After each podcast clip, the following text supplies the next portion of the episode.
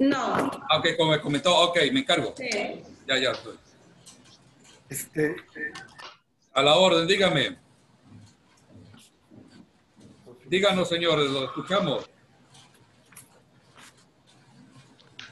Tú me dices, o Iván, cuando ya empecemos, con mucho gusto, ¿eh? Claro que sí, ya vamos a empezar. Estamos a pocos minutos. Si usted me dice, o Iván. Claro que sí.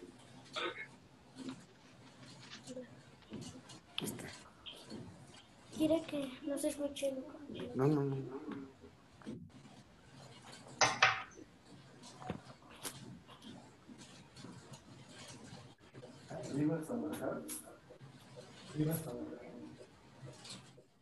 Muy bien, maestro. A la orden, adelante, maestro. Estamos empezando. Muy bien, vamos a empezar. Eh, maestro, eh, ya nos escucha, ¿no? Sí, escucho muy bien. Bien, vamos empezando, maestro. Entramos al aire. Uno, dos. Bueno, usted no diga. Uno, dos, tres. Estamos aquí en el aire. Muy bien. Permítame, maestro. Ah, Aquí estamos. Buenos días, Foro Gánale al Fisco. En esta ocasión, un placer saludarlos. En esta ocasión, aquí tenemos un invitado de lujo, es el licenciado maestro, fiscalista, penalista, eh, civilista, eh, apasionado de corazón por los impuestos, el maestro Alejandro Ponce, que está con nosotros aquí en el foro Gánale al Fisco. Muchas gracias a todos ustedes por darse la oportunidad y la cita con nosotros en este foro, el foro que es de ustedes. Entonces, estamos aquí hoy en día iniciando, quiero saludarlo a todos porque vienen de muchas partes de México, eh, de, ya se han estado reportando ahorita antes de empezar el programa que están en México, que están en, de, de Chiapas, de, León, Guanajuato, de Hidalgo, de, de Morelia, contador Isaías, eh, de Guerrero, desde Veracruz, Foro Gana al Fisco de todo México. Ya quebramos el récord, ya estamos eh, al límite y, y le vamos a comentar a todos ustedes, por favor, que a sus contactos los manden a Facebook Live. Hoy Iván Fiscal, ya estamos ahí en Facebook Live y, y pues ya estamos a la, a- listos para presenciar esta plática, esta manifestación, que es algo muy importante. Eh, vamos a hablar sobre la ponencia que tiene aquí en el libro el maestro Alejandro Ponce, que habla de lo que debe ser un fiscalista de hoy en día. Ya ves que anteriormente los fiscalistas eran de por encimita, nada más atacaban la forma y todo el mundo, cualquier abogado decía, cualquier abogado decía, yo soy fiscalista, yo soy fiscalista porque atacaba los recursos, atacaba la forma. Desafortunadamente, hoy en día ya tenemos que cambiar nosotros nuestro chip. ¿Por qué? Porque ahora realmente ya el fiscalista ya no va a atacar la forma, toda vez con la existencia del buzón tributario y entre otras eh, reformas que ha hecho la, la cuestión, la autoridad fiscales, pues desafortunadamente, e inclusive la existencia del juicio de fondo, de revocación de fondo, pues ni modo, ya tenemos que atacar el fondo. Y como le comentaba al maestro Ponce, que de antemano muy agradecido, muy agradecido con todos ustedes aquí, muy agradecido, maestro Ponce. Y le comentaba a usted, maestro Ponce, en la plática, maestro, bienvenido. Le platicaba yo a usted que, que esto fue eh, el indicador para mí para estudiar la maestría, de, eh, optar por la maestría de impuestos o por la maestría de derecho fiscal, que fue el parte de agua, es decir, ¿sabes qué? Las cosas ahora ya son de fondo. Su servidor ya conocía derecho, eh, porque yo soy contador y soy abogado, ya conocía derecho. Entonces dije, bueno, ya tengo la fortuna de conocer los recursos fiscales, entonces mejor voy a optar por irme a estudiar el fondo que es impuestos. Señores, la dinámica de la siguiente plática que vamos a tener con el maestro Ponce, que aquí lo tenemos, eh, va a ser eh, una hora de exposición y después vienen las preguntas. Y en este caso, licenciada Sonia, le cedo el uso de la voz, licenciada Sonia, para presentar a nuestro invitado. Licenciada Sonia. Buenos días, bienvenidos a todos, bienvenidos, bienvenido licenciado Alejandro Ponce. Me voy a permitir, Gracias, Sonia. este, me voy a permitir leer un poco de su currículum. Eh, licenciado Alejandro Ponce Rivera es licenciado en Derecho por la Facultad de Derecho de la UNAM, director general de Defensa Fiscal, Grupo Jurídico con cobertura nacional, firma, fundada el 1 de julio de 1985. 44 años dedicados a la materia fiscal, especialista en fiscal penal, experto en la detección, prevención y corrección de discrepancia fiscal, lavado de dinero y delitos fiscales. Consultor en estrategias de pago a plazos y otras alternativas legales para contribuyentes endeudados consultor para ordenar la situación patrimonial de los contribuyentes con el propósito de deducir las pérdidas de bienes y dinero ante posibles eventualidades fiscales futuras.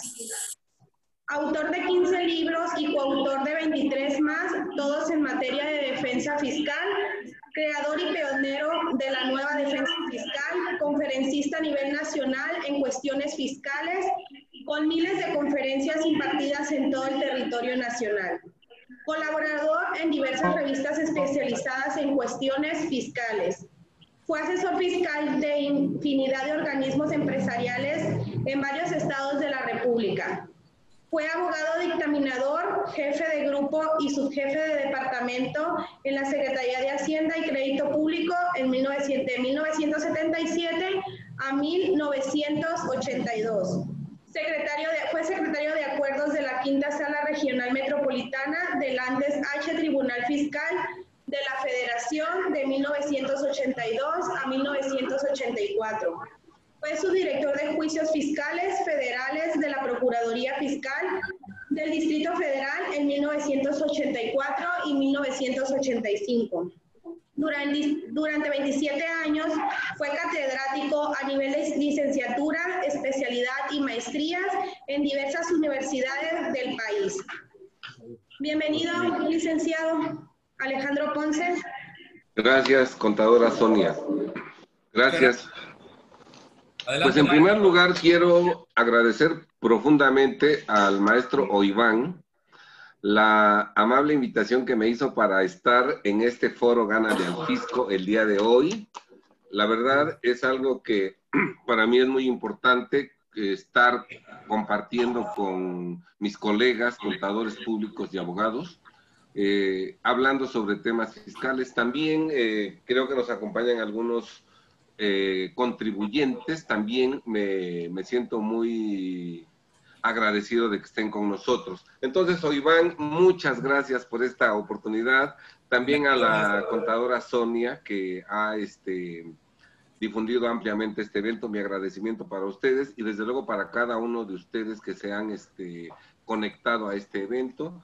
Trataremos de que en las, en las dos horas que vamos a estar juntos compartiendo, conviviendo, este, pues eh, saquemos algo de provecho que nos ayude a eh, desempeñarnos mejor en nuestras profesiones o como contribuyentes.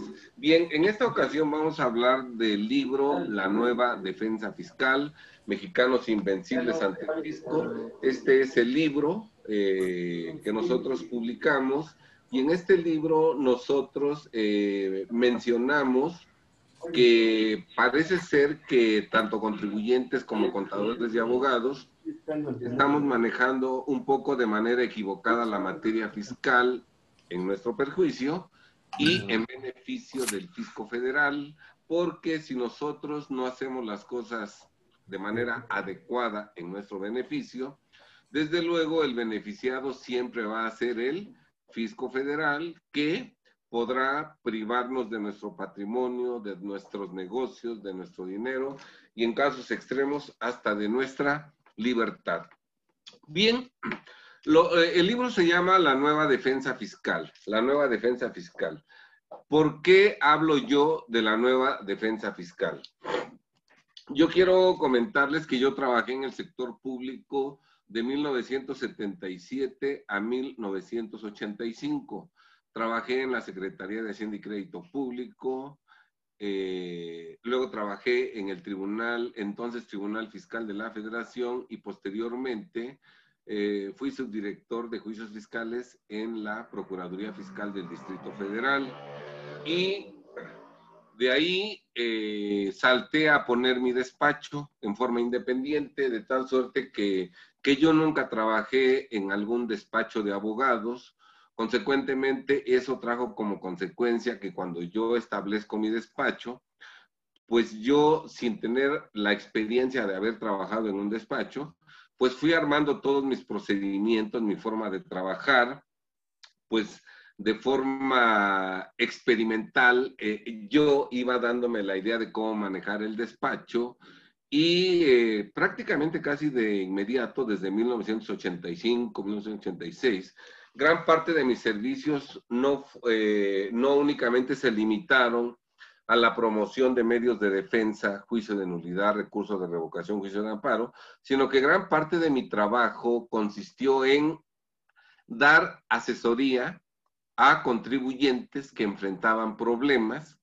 problemas fiscales cuya solución no era la promoción de un medio de defensa.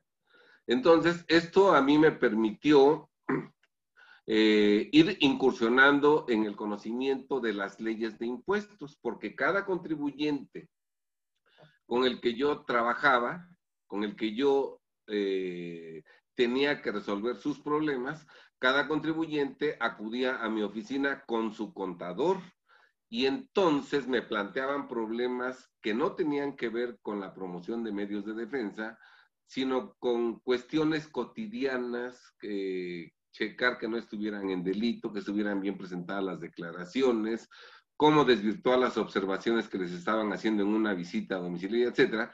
Y entonces todo eso me permitió a mí eh, empezar a incursionar en el conocimiento profundo del impuesto sobre la renta, del impuesto al valor agregado, de cuestiones contables, balanzas de comprobación, pólizas, libro diario, libro mayor y desde luego entender el contenido de las declaraciones de impuestos, tanto la del ejercicio como la de pagos provisionales, la de pago mensual.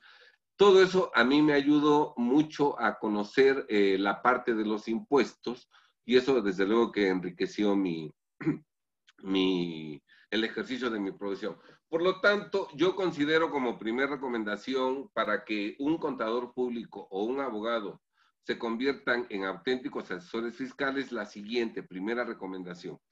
Para que un contador público sea auténtico asesor fiscal, es menester que el contador público incursione en el conocimiento de la legislación fiscal, de la materia fiscal, incluida incluida la materia penal, ¿verdad? El contador tiene que conocer cuestiones legales, fiscales y penales, y penales para ser un auténtico asesor fiscal. Voy a decir, por ejemplo, no presentar por más de 12 meses la declaración del ejercicio de impuestos sobre la renta, no presentarla por más de 12 meses, eh, tipifica el delito de defraudación fiscal equiparada.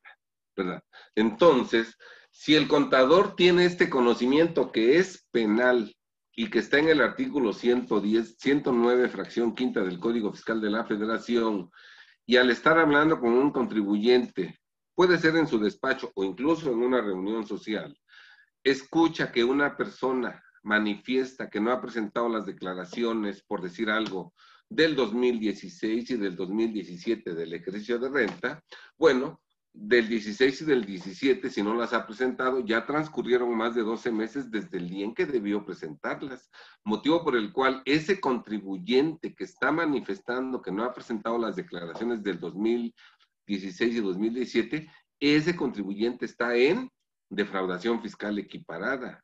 Y ese contribuyente necesita que un asesor fiscal lo saque de ese delito. Y si el contador es un auténtico asesor fiscal, ya está en condiciones de sacar a ese contribuyente del delito, ¿cómo? Pues presentando correctamente la declaración del ejercicio que no se ha presentado, ¿verdad? Declarando correctamente los ingresos, las deducciones, sin incurrir en, falsedad, en falsedades, ¿verdad? Y si no hubiera eh, liquidez en el contribuyente para pagar los montos que resulten a su cargo en las declaraciones que se van a presentar, bueno, entre más conozca Código Fiscal de la Federación, el contador podrá encontrar la solución de tal suerte que podrá sacar al contribuyente del delito equiparable a defraudación fiscal, aunque no se pagaran las contribuciones adeudadas, ¿verdad? Todo eso lo puede hacer un contador que conoce cuestiones legales, fiscales y penales. Y el contador público, el abogado, para ser realmente un asesor fiscal, necesita conocer la mecánica de los impuestos, el objeto, sujeto, objeto, base, tasa o tarifa, del impuesto sobre la renta, del impuesto al valor agregado, incluso del impuesto empresarial a tasa única, porque normalmente un auténtico asesor fiscal trabaja en ejercicios del pasado. un asesor fiscal trabaja en el pasado. Por, ejemplo, ahorita están revisando a un contribuyente el 2013 en donde todavía estaba vigente el impuesto empresarial a tasa única. Uno podría pensar que no le pueden revisar el 2010 o el 2011 a un contribuyente, pero eso no es cierto. Puede ser que en este momento la autoridad pueda revisarle a un contribuyente el ejercicio fiscal 2010 o el ejercicio fiscal 2011 y dentro de los impuestos revisados puede revisarle el DIETU, porque si la autoridad ha tenido como no localizado al contribuyente en el pasado, eso significa que, de acuerdo al Código Fiscal de la Federación, artículo 67, cuarto párrafo, todo el tiempo que ha estado como no localizado el contribuyente, no ha corrido la caducidad. Y entonces, por ejemplo, si, el, si la autoridad ha tenido como no localizado al contribuyente, persona física o persona moral, de 2014 al 2018, pues son cuatro años en donde no ha corrido la caducidad y por lo tanto la autoridad sí podría revisarle el 2000, el 2010 o el 2011 al contribuyente y si el impuesto revisado es el dieto y el abogado conoce la mecánica del dieto, puede dar una excelente asesoría fiscal y ayudar al contribuyente para salir avante en esa revisión fiscal.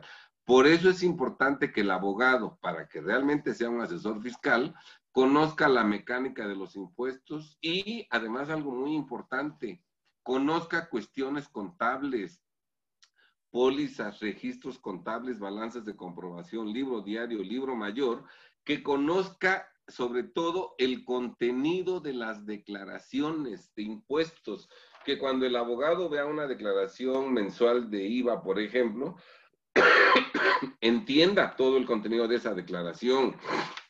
Que si ve el contenido de una declaración anual de ISR, persona física o persona moral, la entienda, que, sepa qué apartados tiene, dónde puede encontrar información que le sea útil para resolver un asunto. esto es muy importante porque, miren ustedes, les voy a comentar esto brevemente.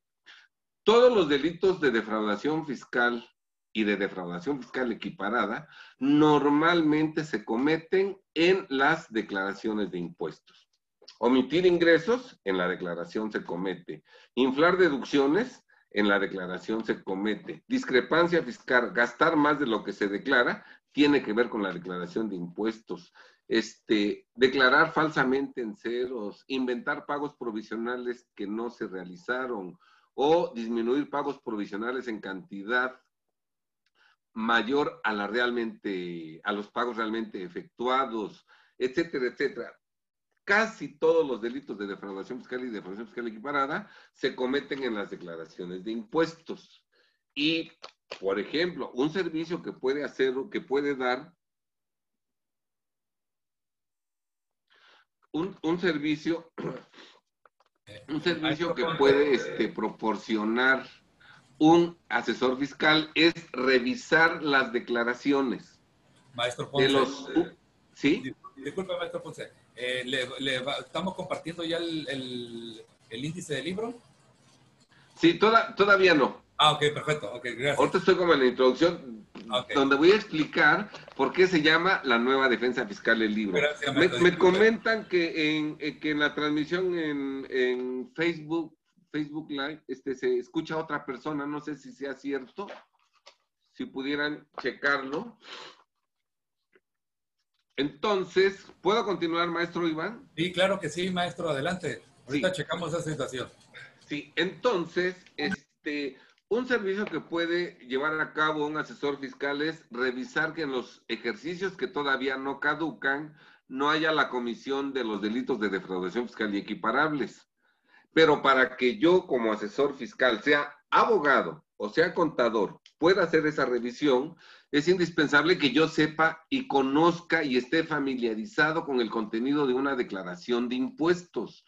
Si de pronto el abogado, sobre todo el abogado, porque el contador sí lo conoce, si el abogado no conoce, no entiende cómo está estructurada una declaración de impuestos, eh, la declaración del impuesto de la renta, por ejemplo, que tiene tantos apartados, tanta información, tantos conceptos, si no conoce el contenido de la declaración de impuestos, pues nunca podrá saber si ahí hay o no defraudación fiscal. Por eso el abogado tiene que conocer impuestos y además tiene que conocer cuestiones contables, ¿verdad? Entonces, esa sería una primera recomendación. Tú eres contador, estudia y conoce aspectos legales, fiscales y penales, y si eres abogado, estudia impuestos y estudia cuestiones contables, y esto desde luego redundará en un mejor servicio en beneficio del contribuyente. Bien, entonces nosotros empezamos a dar mucha asesoría, no necesariamente los trabajos que, nos, que nosotros proporcionamos eran la promoción de medios de defensa, y eso me permitió vislumbrar por la experiencia de mis clientes anteriores, cuando yo trataba con un cliente nuevo, yo me daba cuenta de que este cliente nuevo estaba en una situación irregular, que la autoridad ya había observado a otros contribuyentes en el pasado. Y entonces, pues a mí se me hacía lo más normal sacarlo de esa situación irregular. O sea, si yo ya sé que esto en una revisión la autoridad lo va a catalogar como una irregularidad, ¿por qué no mejor lo regularizo de inmediato? Y así la autoridad nunca lo va a revisar o si lo revisa, pues no encuentra absolutamente nada malo. Entonces, ahí fue donde surgió nuestra, nuestro, nuestro concepto de nueva defensa fiscal. Y voy a hacer brevemente la diferencia entre la defensa fiscal y la nueva defensa fiscal.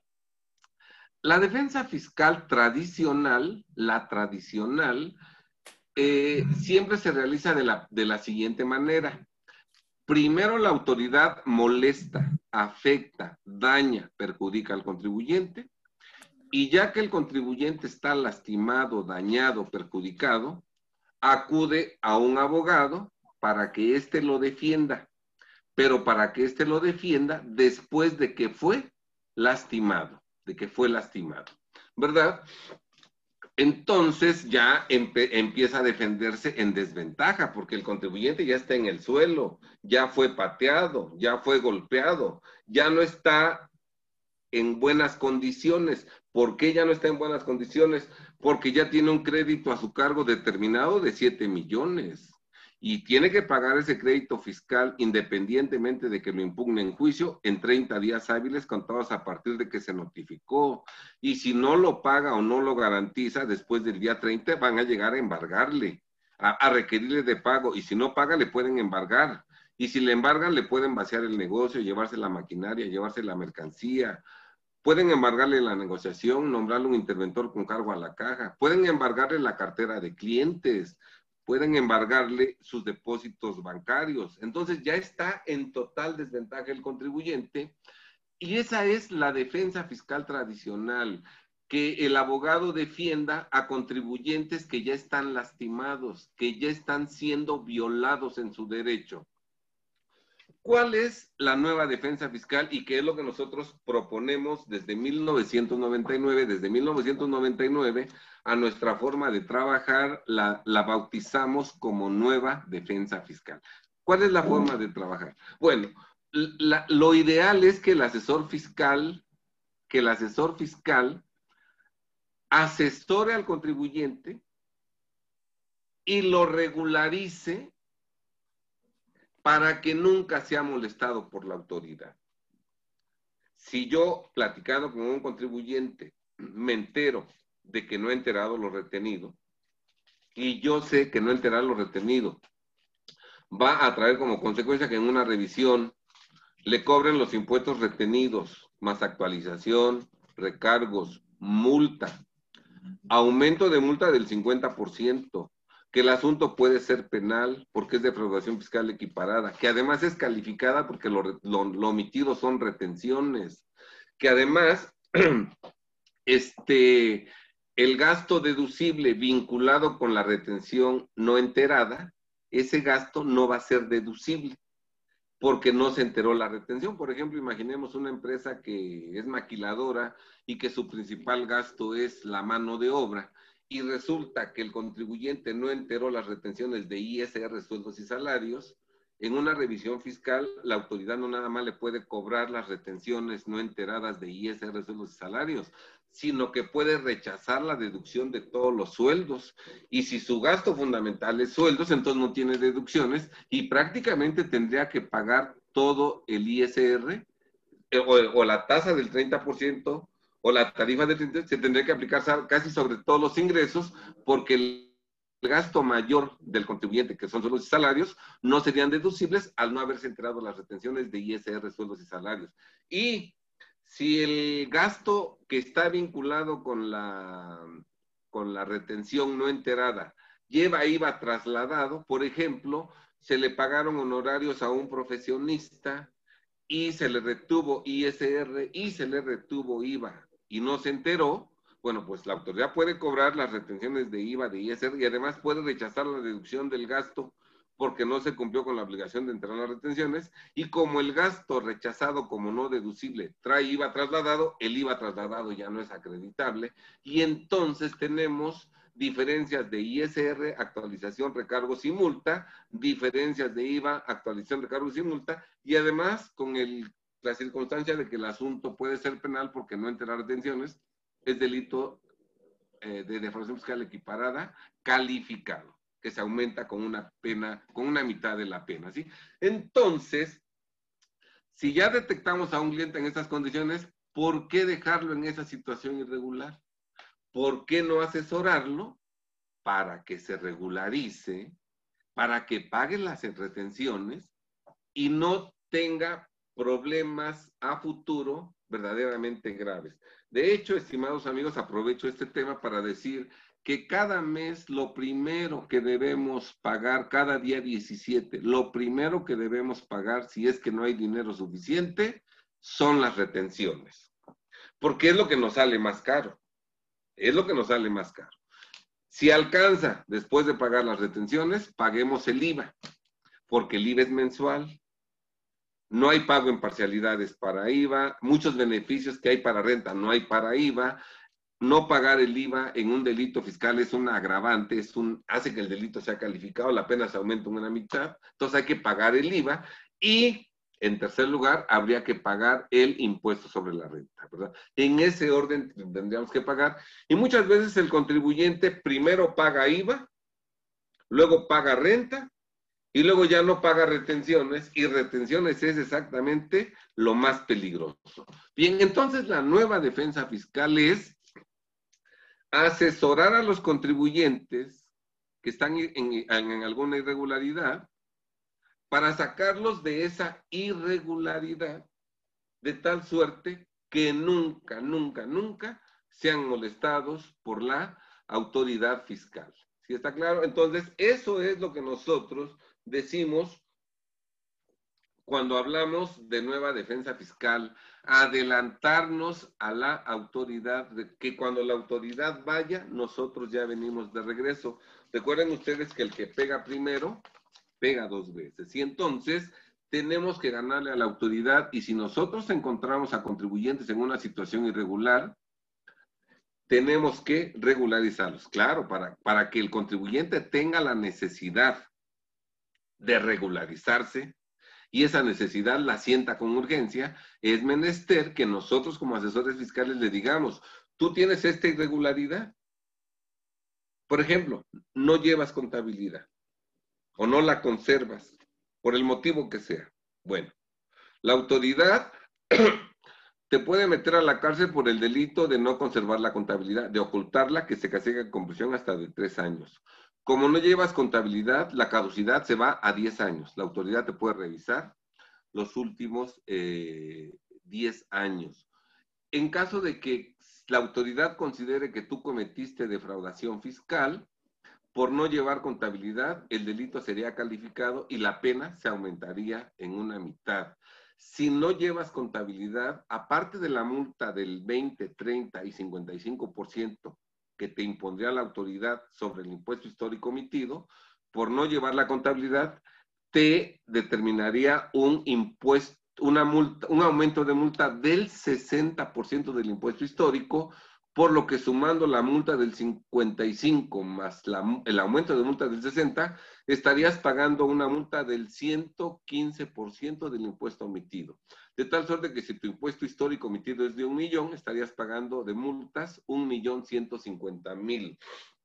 ¿Verdad? Si no llevas contabilidad, ¿verdad? Y eres, y eres persona moral, por no llevar contabilidad, los socios accionistas y representantes legales, son responsables solidarios con la persona moral y lo que la persona moral no pueda pagar con su patrimonio social, la autoridad se lo podrá cobrar a los socios y al representante legal con su patrimonio personal. ¿Verdad? En una revisión fiscal, si tú no das tu contabilidad porque no la tienes, la autoridad puede asegurar precautoriamente los bienes, el negocio, etcétera, etcétera. Entonces, hay que explicarle al contribuyente todo lo que le puede pasar si persiste, si permanece en esa irregularidad, y el contribuyente se dará cuenta de que lo que más le conviene es regularizar su situación fiscal. Entonces, eso es lo que nosotros entendemos como nueva defensa fiscal.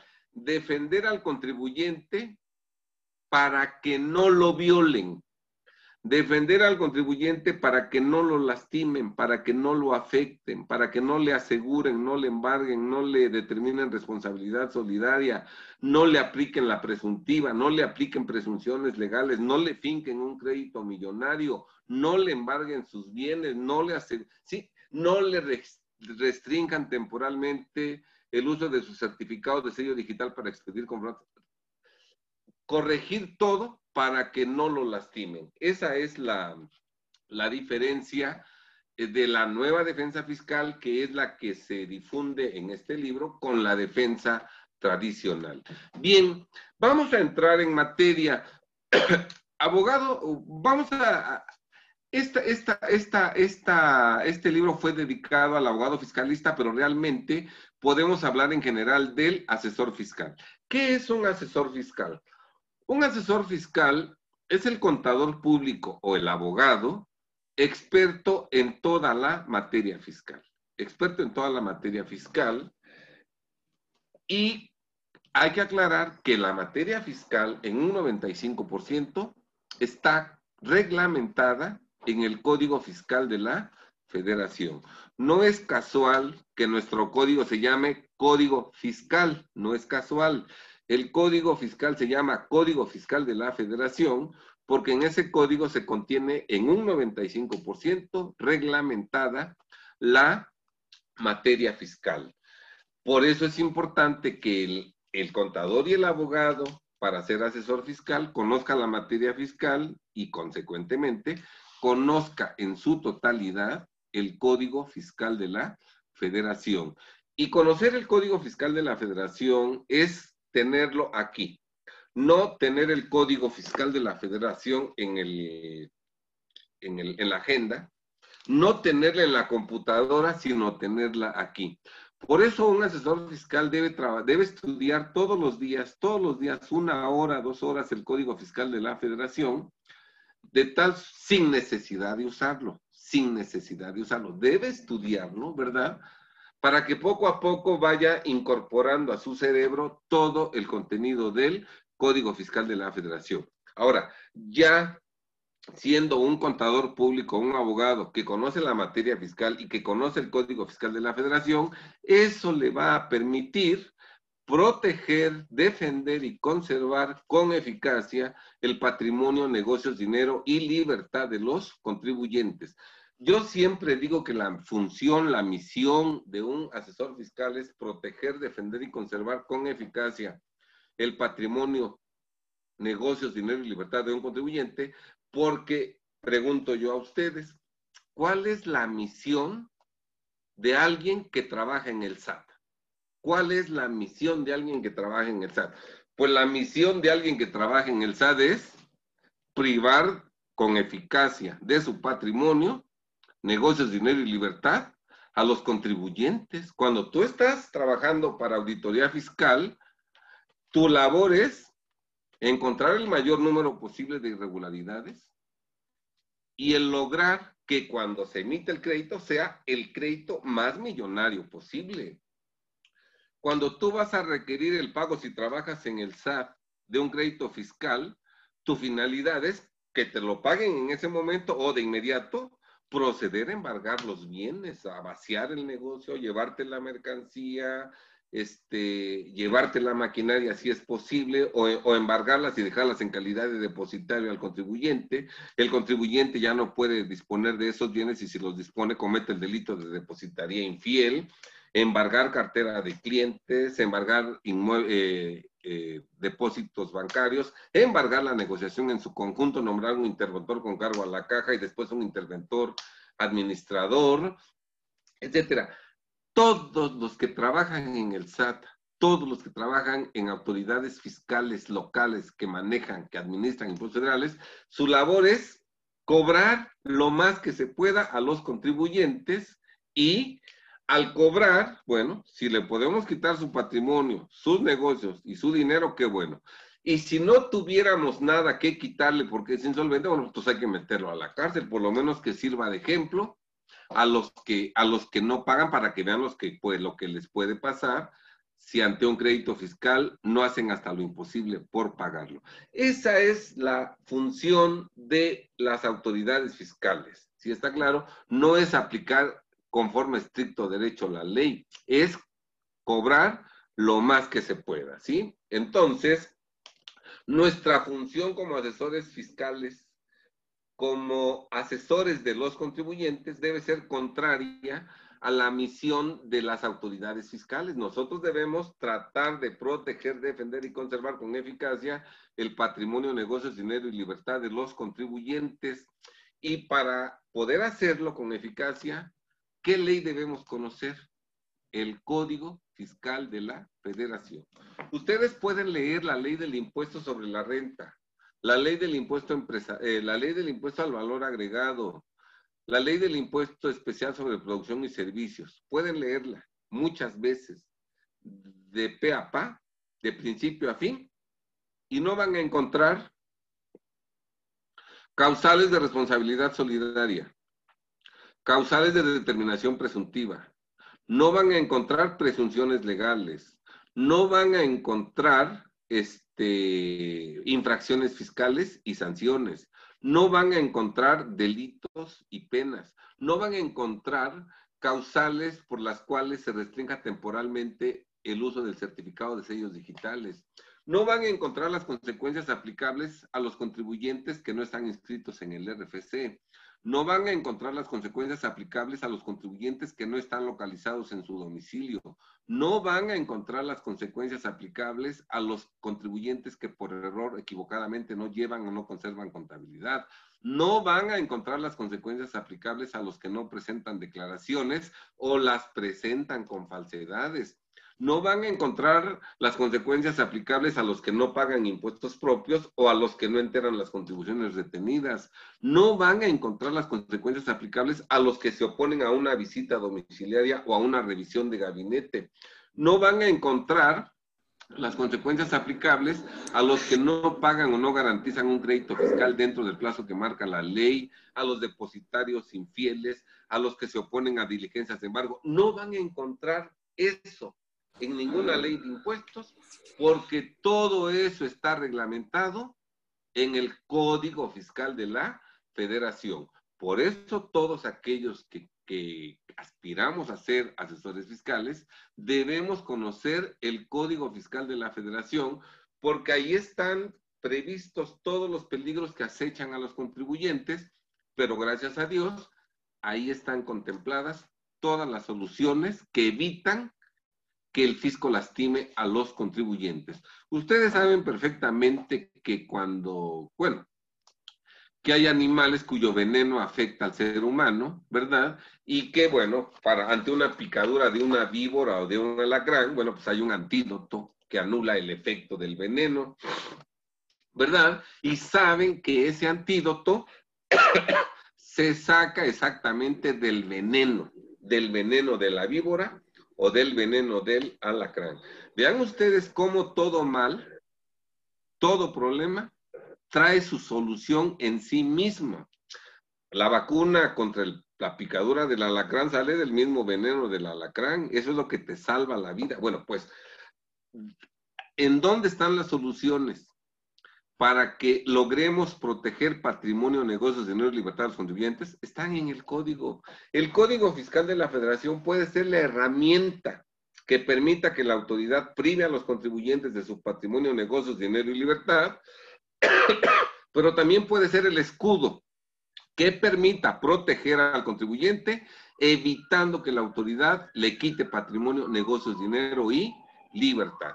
Por eso los contadores y los abogados que trabajamos para contribuyentes debemos conocer el código fiscal para tener ese escudo, ese escudo que permita que en todos los casos salvemos al contribuyente. Eh, por eso no es, no es conveniente, estimados colegas, que solo estudiemos el código fiscal cuando tenemos necesidad. Por decir algo, me pasaron un asunto y aquí este, este asunto, este oficio menciona el artículo X del Código Fiscal. El, artículo X. Entonces yo voy a mi código y busco el artículo y aquí me estoy enterando por primera vez de lo que dice el código. Por primera vez. Antes nunca lo leí. Sí tenemos que hacerlo. Si tenemos un asunto, en donde se menciona un artículo que no conocíamos del código. Pero lo ideal es que nosotros estudiemos el código sin necesidad. Esto es, yo estudio el código fiscal todos los días, los artículos, los voy leyendo, los voy analizando, los voy relacionando, los voy vinculando, sin necesidad. ¿Por qué? Porque yo no tengo ahorita ningún problema que tenga que ver con el artículo 70, 71, 72, 73 del código. No tengo que ver, no tengo problemas pero yo estoy conociendo el contenido. Si yo voy aprendiendo y estudiando el contenido del Código Fiscal de la Federación, cuando menos me dé cuenta, sé todo el código. Y entonces resulta que todo lo que digo, lo que pregunto, lo que, lo que cuestiono, lo que digo, todo tiene su sustento en el Código Fiscal de la Federación y entre más conozca yo Código Fiscal de la Federación, más voy a encontrar soluciones favorables al contribuyente. Vamos a imaginar que el Código Fiscal de la Federación es como un rompecabezas de mil piezas, de mil piezas. Si nada más tengo tres de las mil piezas, es imposible que yo adivine cuál es la figura del rompecabezas, porque no tengo más que tres piezas. Pero si trabajo diario y al rato ya tengo 15 piezas y al rato tengo 25 piezas y al rato tengo 100 piezas, ya voy vislumbrando cuál es la figura del rompecabezas. Pero cuando yo tengo las mil piezas del rompecabezas, ya sé de qué se trata. ¿Sí está claro? Entonces, así nosotros tenemos que conocer todo el código fiscal de la federación y una o dos horas al día de estudiar el código fiscal, de leerlo, reflexionarlo, analizarlo, ¿verdad?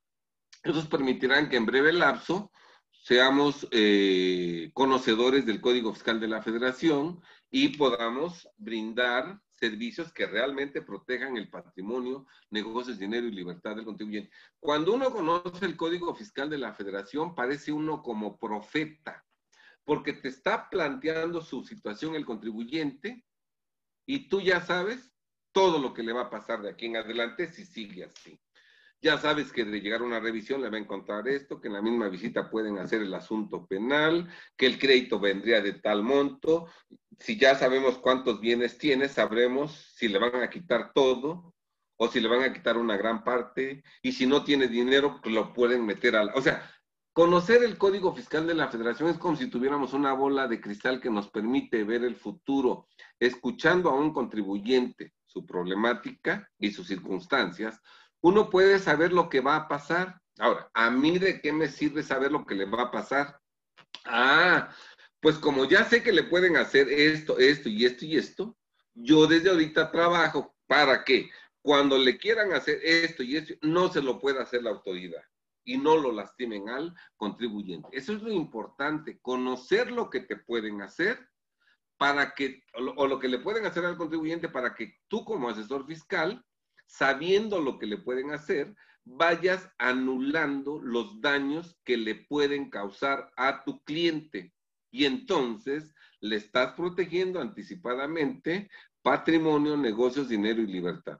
Con base en la problemática que te están planteando y con base en la situación específica del contribuyente y con base en el código fiscal, tú ya sabes que en unos tres años pueden quitarle sus propiedades, que pueden indicar responsabilidad solidaria a los socios, al representante. Tú ya sabes todo eso. Ah, bueno, pues desde ahorita puedes tomar muchas medidas apegadas a derecho para que cuando quieran lastimar a tu cliente en, ese, en, en esos años futuros, no lo puedan hacer porque tú ya, conforme a estricto derecho, salvaste todos esos valores que son patrimonio, negocios, dinero y libertad. Bien. En el capítulo 2, en el primer punto, hablamos de los conocimientos que debe adquirir y poseer el auténtico abogado fiscalista. Menciono unos cuantos así rapidísimo, ¿no? Deben conocer código fiscal y reglamento, leyes de impuestos y reglamentos, la resolución miscelánea fiscal, deben conocer las causales de determinación presuntiva, las presunciones legales, los delitos fiscales, las penas aplicables, las infracciones. Deben conocer eh, los delitos fiscales, deben conocer el delito de lavado de dinero, deben conocer las estadísticas que publica el SAT en su página, por ejemplo, porcentajes de juicios ganados por el contribuyente, deben conocer este, cuánto es lo que recauda el SAT a través del procedimiento administrativo de ejecución al año, cuánto es lo que recauda a través de auditorías fiscales. Ustedes se van a sorprender cómo el SAT recauda más en visitas domiciliarias que a través del procedimiento administrativo de ejecución. O sea, en ejecución uno pensaría que quien recauda más dentro del SAT es la administración de recaudación y no la de auditoría.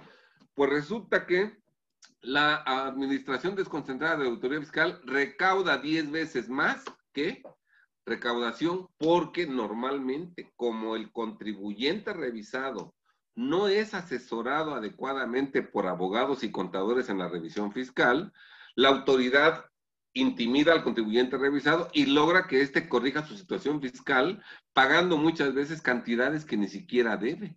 Y entonces, como ya se regularizó, ya no hay crédito. Y si ya no hay crédito, ya nunca se va a iniciar el procedimiento administrativo de ejecución. Vean ustedes cómo la autoridad se está adelantando en sus acciones para que nosotros como asesores fiscales seamos eficaces, tenemos que adelantarnos a la autoridad y por eso nosotros insistimos tanto en que se hagan diagnósticos, que los contadores y abogados hagamos diagnósticos fiscales a los contribuyentes antes, antes de que les llegue una revisión fiscal, para que si detectamos cuestiones que están mal en ese contribuyente, las corrijamos y al corregirlas ya no llega una revisión fiscal o si llega, todo está en orden. Por ejemplo, lo de fecha cierta, los criterios de, fecha cierta.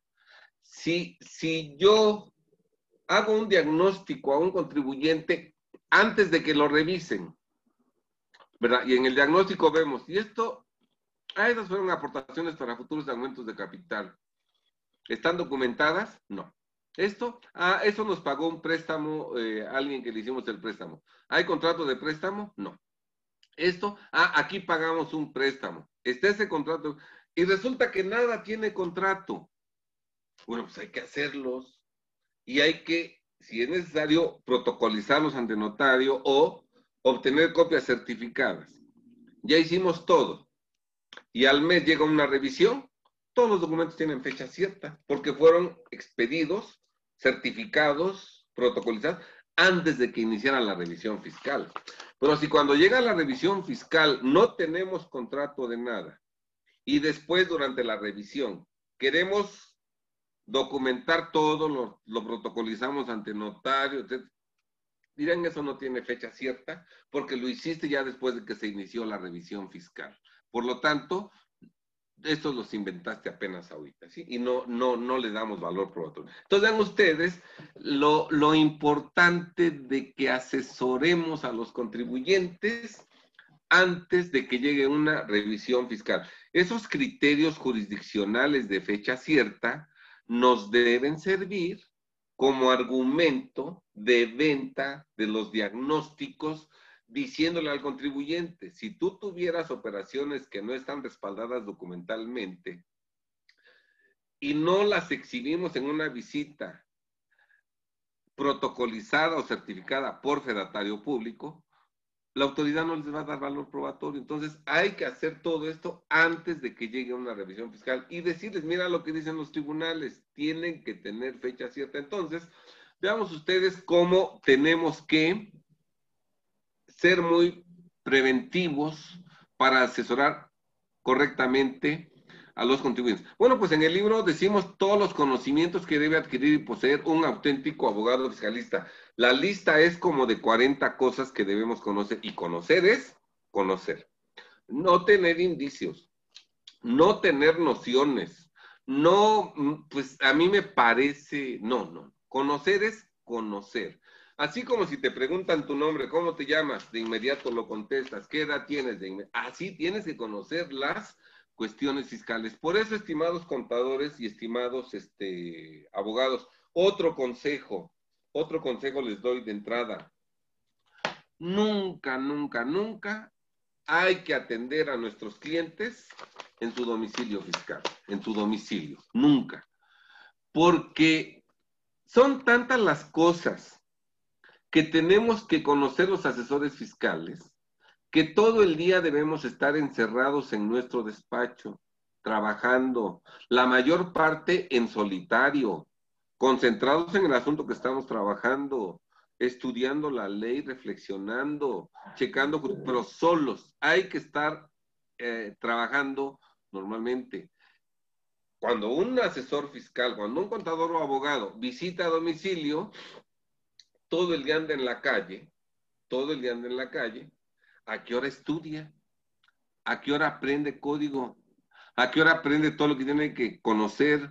¿A qué hora analiza a fondo los asuntos? ¿A qué hora recaba las pruebas? ¿A qué hora formula argumentos? ¿A qué hora? Si todo el día anda en la calle. No, nuestro cliente tiene que venir a nuestro despacho. Y otra cosa muy importante, solo debemos hablar con un cliente cuando es necesario. Esto es, si a mí me habla un cliente y me dice, oye Alejandro, ¿te puedo ver mañana a las 11? Lo primero que yo le preguntaría sería, ¿de qué vamos a hablar? No es que quiero saber cómo va mi asunto. Ah, pues entonces le informo de una vez. Ah, no, mira, tu asunto está de esta manera, y ya me ahorré una entrevista. Solamente demos una entrevista cuando sea necesario, cuando sabes que es que te quiero plantear un problema que ahorita tengo. Ah, que no hemos hablado, que no, ah, ahora sí vamos a atenderlo, porque es algo nuevo. Pero, pero, pero el hecho de que sea nuestro cliente no autoriza a que estén queriendo vernos a cada rato y todavía que vayamos a su oficina. No, uno tiene que tener el despacho, para eso tenemos despacho. El cliente tiene que venir y solo dar cita cuando sea necesario. Muchas citas se pueden evitar si damos la información por teléfono. El hecho de que, tengamos un médico al que consultamos con frecuencia no nos autoriza a que a cada rato ya llegamos al despacho del médico sin, sin previa cita. Este, eh, quiero pasar a ver al doctor. No, no, no. Todo, todo mundo tenemos que cuidar nuestro tiempo, máxime con tantas cosas que debe conocer el auténtico asesor fiscal. También hay eh, un auténtico asesor fiscal puede llevar a cabo infinidad de servicios profesionales en favor del cliente, totalmente distintos de los medios de defensa. Vamos a mencionar algunos así rapidísimo, ¿verdad? Yo puedo revisar las declaraciones de los contribuyentes de los ejercicios que no han caducado, de renta anual, pagos provisionales, de IVA, pago definitivo mensual. Yo, de entero de retención, yo puedo revisar sus declaraciones, ¿verdad? Para ver que estén bien hechas, que no haya omisiones y sobre todo que no haya delitos. Y ese diagnóstico no tiene que ver con un medio de defensa. Y además, como consecuencia de ese diagnóstico, si encontramos irregularidades, las corregimos de inmediato. Yo puedo ayudar a un contribuyente que no ha presentado declaraciones en 2016, 17, 18, 19, y los hay. Y hay muchos contribuyentes que no han presentado declaraciones anuales y mensuales y de, muchos ejercicios, ¿verdad? Todos ellos están en delito y probablemente no han presentado las declaraciones porque no tienen eh, la liquidez para pagar los impuestos adeudados, ¿verdad? Y luego, como no han presentado las declaraciones, ya ni siquiera tienen la contabilidad actualizada. El último registro contable lo tienen de hace dos o tres años. Entonces, uno puede asesorar a esos contribuyentes para que regularicen su situación fiscal, lleven contabilidad, presenten las declaraciones, aunque no se paguen los impuestos omitidos, y los estamos sacando de defraudación fiscal, de delitos equiparables. Uno, podemos revisar la situación de las personas físicas que gastan, que realizan erogaciones y no están inscritos en el RFC. Todo, toda persona física que realiza erogaciones y no está inscrita en el RFC está en discrepancia fiscal y está en lavado de dinero. Y hay millones de mexicanos en esa situación. Entonces, ahí hay trabajo, estimados colegas, en abundancia para todos los contadores y para todos los abogados. Porque además esos trabajos requieren de la inversión de mucho tiempo pero también son muy bien pagados. Entonces, a lo mejor con cinco clientes al año ya sacamos el año en gastos, ¿verdad? Pero regularizamos a cinco personas físicas que estaban en discrepancia y en lavado de dinero. Y hay trabajo para todos nosotros. Ni siquiera tenemos que andarnos arrebatando a los clientes porque hay millones de mexicanos que están en esa situación. Entonces, cuando eres asesor fiscal, en el libro nosotros mencionamos 22 servicios profesionales que no tienen que ver con la promoción de juicios fiscales, que puede dar un asesor fiscal a favor de los contribuyentes. Un asesor fiscal puede vender servicios a contribuyentes inscritos en el RFC y a contribuyentes no inscritos en el RFC. Hay dos contribuyentes no inscritos en el RFC que tienen problemas fiscales. Los informales que realizan una actividad grabada sin estar inscritos en el RFC y algunos informales son millonarios, muy buenos asuntos, los que prestan dinero con garantías hipotecarias en forma informal, los que compran y venden inmuebles en la informalidad, los que compran y venden eh, vehículos, automóviles en la informalidad, los que dan en arrendamiento inmuebles en la informalidad, los que, eh, o sea, hay negocios en donde se va de mucho impuesto por informales que no están inscritos en el RFC, ¿verdad?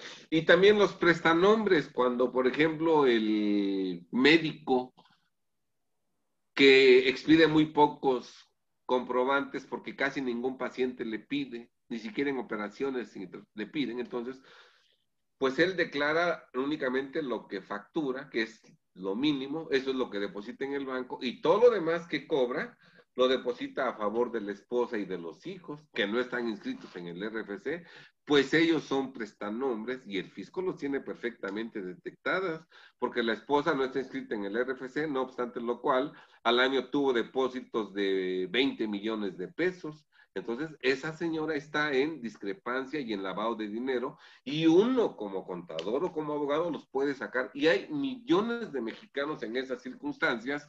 Y en este libro, repito, nosotros mencionamos más o menos 20 servicios que podemos prestar todos los contribuyentes. Y otra cosa muy importante, ahora con la pandemia, que estuvimos en cuarentena, que no había tribunales, todavía no hay eh, eh, oficinas del SAD abiertas con plenitud como antes, ¿verdad? Y si nada más vendemos medios de defensa o trámites ante el SAT, pues en esta pandemia nos quedamos sin trabajo, sin ingresos, porque no se pueden hacer trámites, ¿verdad? Pero la mayoría de los servicios que podemos proporcionar como auténticos asesores fiscales no requieren de que haya tribunales abiertos, no requiere de que haya oficinas de la autoridad abiertas, no requiere de eso. Entonces, si nosotros vendemos de esos, de esos servicios que realmente protegen patrimonio, negocios de y libertad, aunque haya pandemia, aunque haya cuarentena, seguimos trabajando y seguimos cobrando. ¿Sí está claro? Eh, se pueden regularizar. Hay, personas no inscritas en el RFC que tienen cuentas bancarias o inversiones financieras de millones de pesos. Y, y en esta pandemia, sin salir a la calle, porque no podemos, imagínate nada más lo que avanzas regularizando la situación fiscal de esas personas físicas que no están inscritas en el RFC, o lo que avanzas para resolver los problemas de las personas que han presentado declaraciones con falsedades o que no han presentado declaraciones. Todo eso se puede hacer aunque haya cuarentena. Entonces, eh, la, cuando eres auténtico asesor fiscal, no dependes tanto de que estén abiertas las oficinas del SAT ni los tribunales para vender servicios que te generen ingresos y que te permitan cuidar y conservar el patrimonio, negocio de la libertad de los contribuyentes. Y hay millones de clientes potenciales. En el capítulo 3 hablamos de los, de los compromisos del auténtico asesor fiscal, que son cuatro. Proteger la libertad de los clientes. Yo debo cuidar que a mi cliente no lo metan a la cárcel por cuestiones fiscales. Por eso, cuando yo hablo con mi cliente, veo que en su pasado no haya delitos. Si hay, de inmediato hay que sacarlo del delito y eso genera un honorario.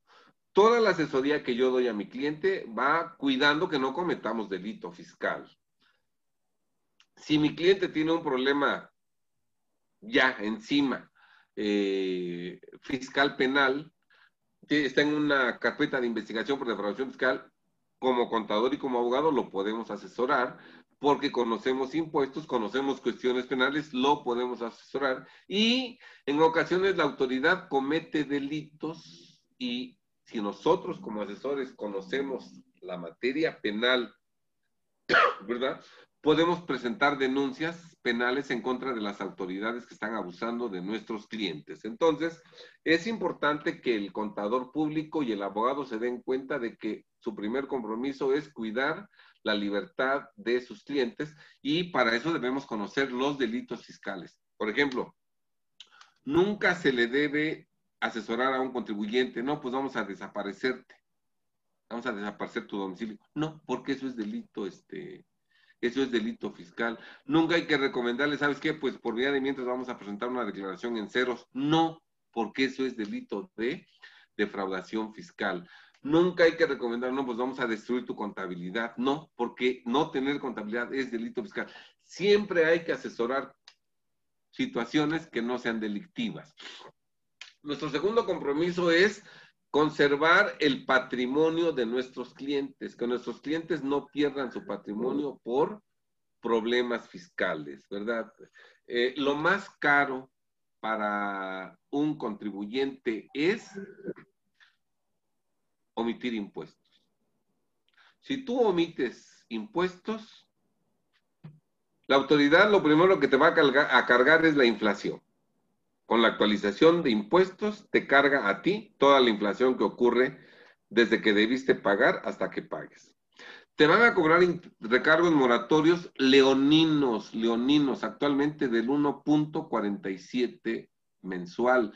¿Qué inversión te da un interés del 1.47 mensual. Es un interés leonino. Luego te van a aplicar una multa del 55%, una multa del 55% que cuando la pagues ni siquiera es deducible. Imaginemos que tú pagas, que tú omitiste un millón de pesos de impuestos, tu multa es de 550 mil pesos. La pagas. Para el fisco, ese dinero que pagaste en 2020, 550 mil pesos, ese dinero no lo has gastado. Por lo tanto, tienes que pagar el 30% del impuesto sobre la renta sobre los 550 mil que pagaste de multa. Y esos 550 mil que pagaste de multa seguramente llevaban, cuando tú cobraste esos 550 mil, llevan un IVA, un IVA incluido, un IVA trasladado, que tú no puedes acreditar, porque esos 550 mil los destinaste a pagar una multa que en sí es exorbitante, y que además ni es deducible ni es acreditable. Imagínate nada más cuántos productos tienes que vender para que la utilidad de esas ventas te den los 550 mil pesos que pagaste de multa. Y si todavía te hicieron un aumento de multa del 50 o del 60%, ve nada más lo carísimo que sale no pagar impuestos. Lo mejor es pagar los impuestos correctamente. En, México el impuesto es carísimo. Contra lo que dicen las autoridades, México es de los países con una carga impositiva verdaderamente brutal. Es muy caro pagar impuestos. 30% de ISR, 16% de IVA, más todas las demás contribuciones estatales, municipales, federales que pagamos, y todo para que no recibamos prácticamente ningún servicio público gratuito. Entonces es carísimo. Entonces, no debemos nosotros omitir impuestos ni permitir que nuestros clientes omitan impuestos porque esas cantidades que tú omites a la vuelta de cuatro, cinco años, tres años, se multiplican en una forma verdaderamente considerable. Sí, entonces, nosotros debemos cuidar el patrimonio de nuestros clientes y desde luego eh, debemos cuidar la conservación. Vamos un poquito de las conclusiones del auténtico abogado, si pudiéramos adelantar tantito. Debemos cuidar la operación del negocio, debemos evitar que le embarguen la mercancía o que le embarguen la maquinaria, porque si se llevan la mercancía, ¿qué vendemos? Y si se llevan la maquinaria, ¿qué producimos? Y si inmovilizan cuentas bancarias, ¿cómo pagamos a proveedores? ¿Cómo pagamos sueldos? ¿Cómo pagamos impuestos? Y si Este, y, si, y si embargan la cartera de clientes, ya no nos van a pagar los clientes, le van a pagar al fisco y cómo pagamos nómina, gastos, etcétera. Entonces, y si, y si le restringen el certificado de sello digitales, ya no podemos expedir comprobantes. Y si no podemos expedir comprobantes, ¿quién nos va a pagar?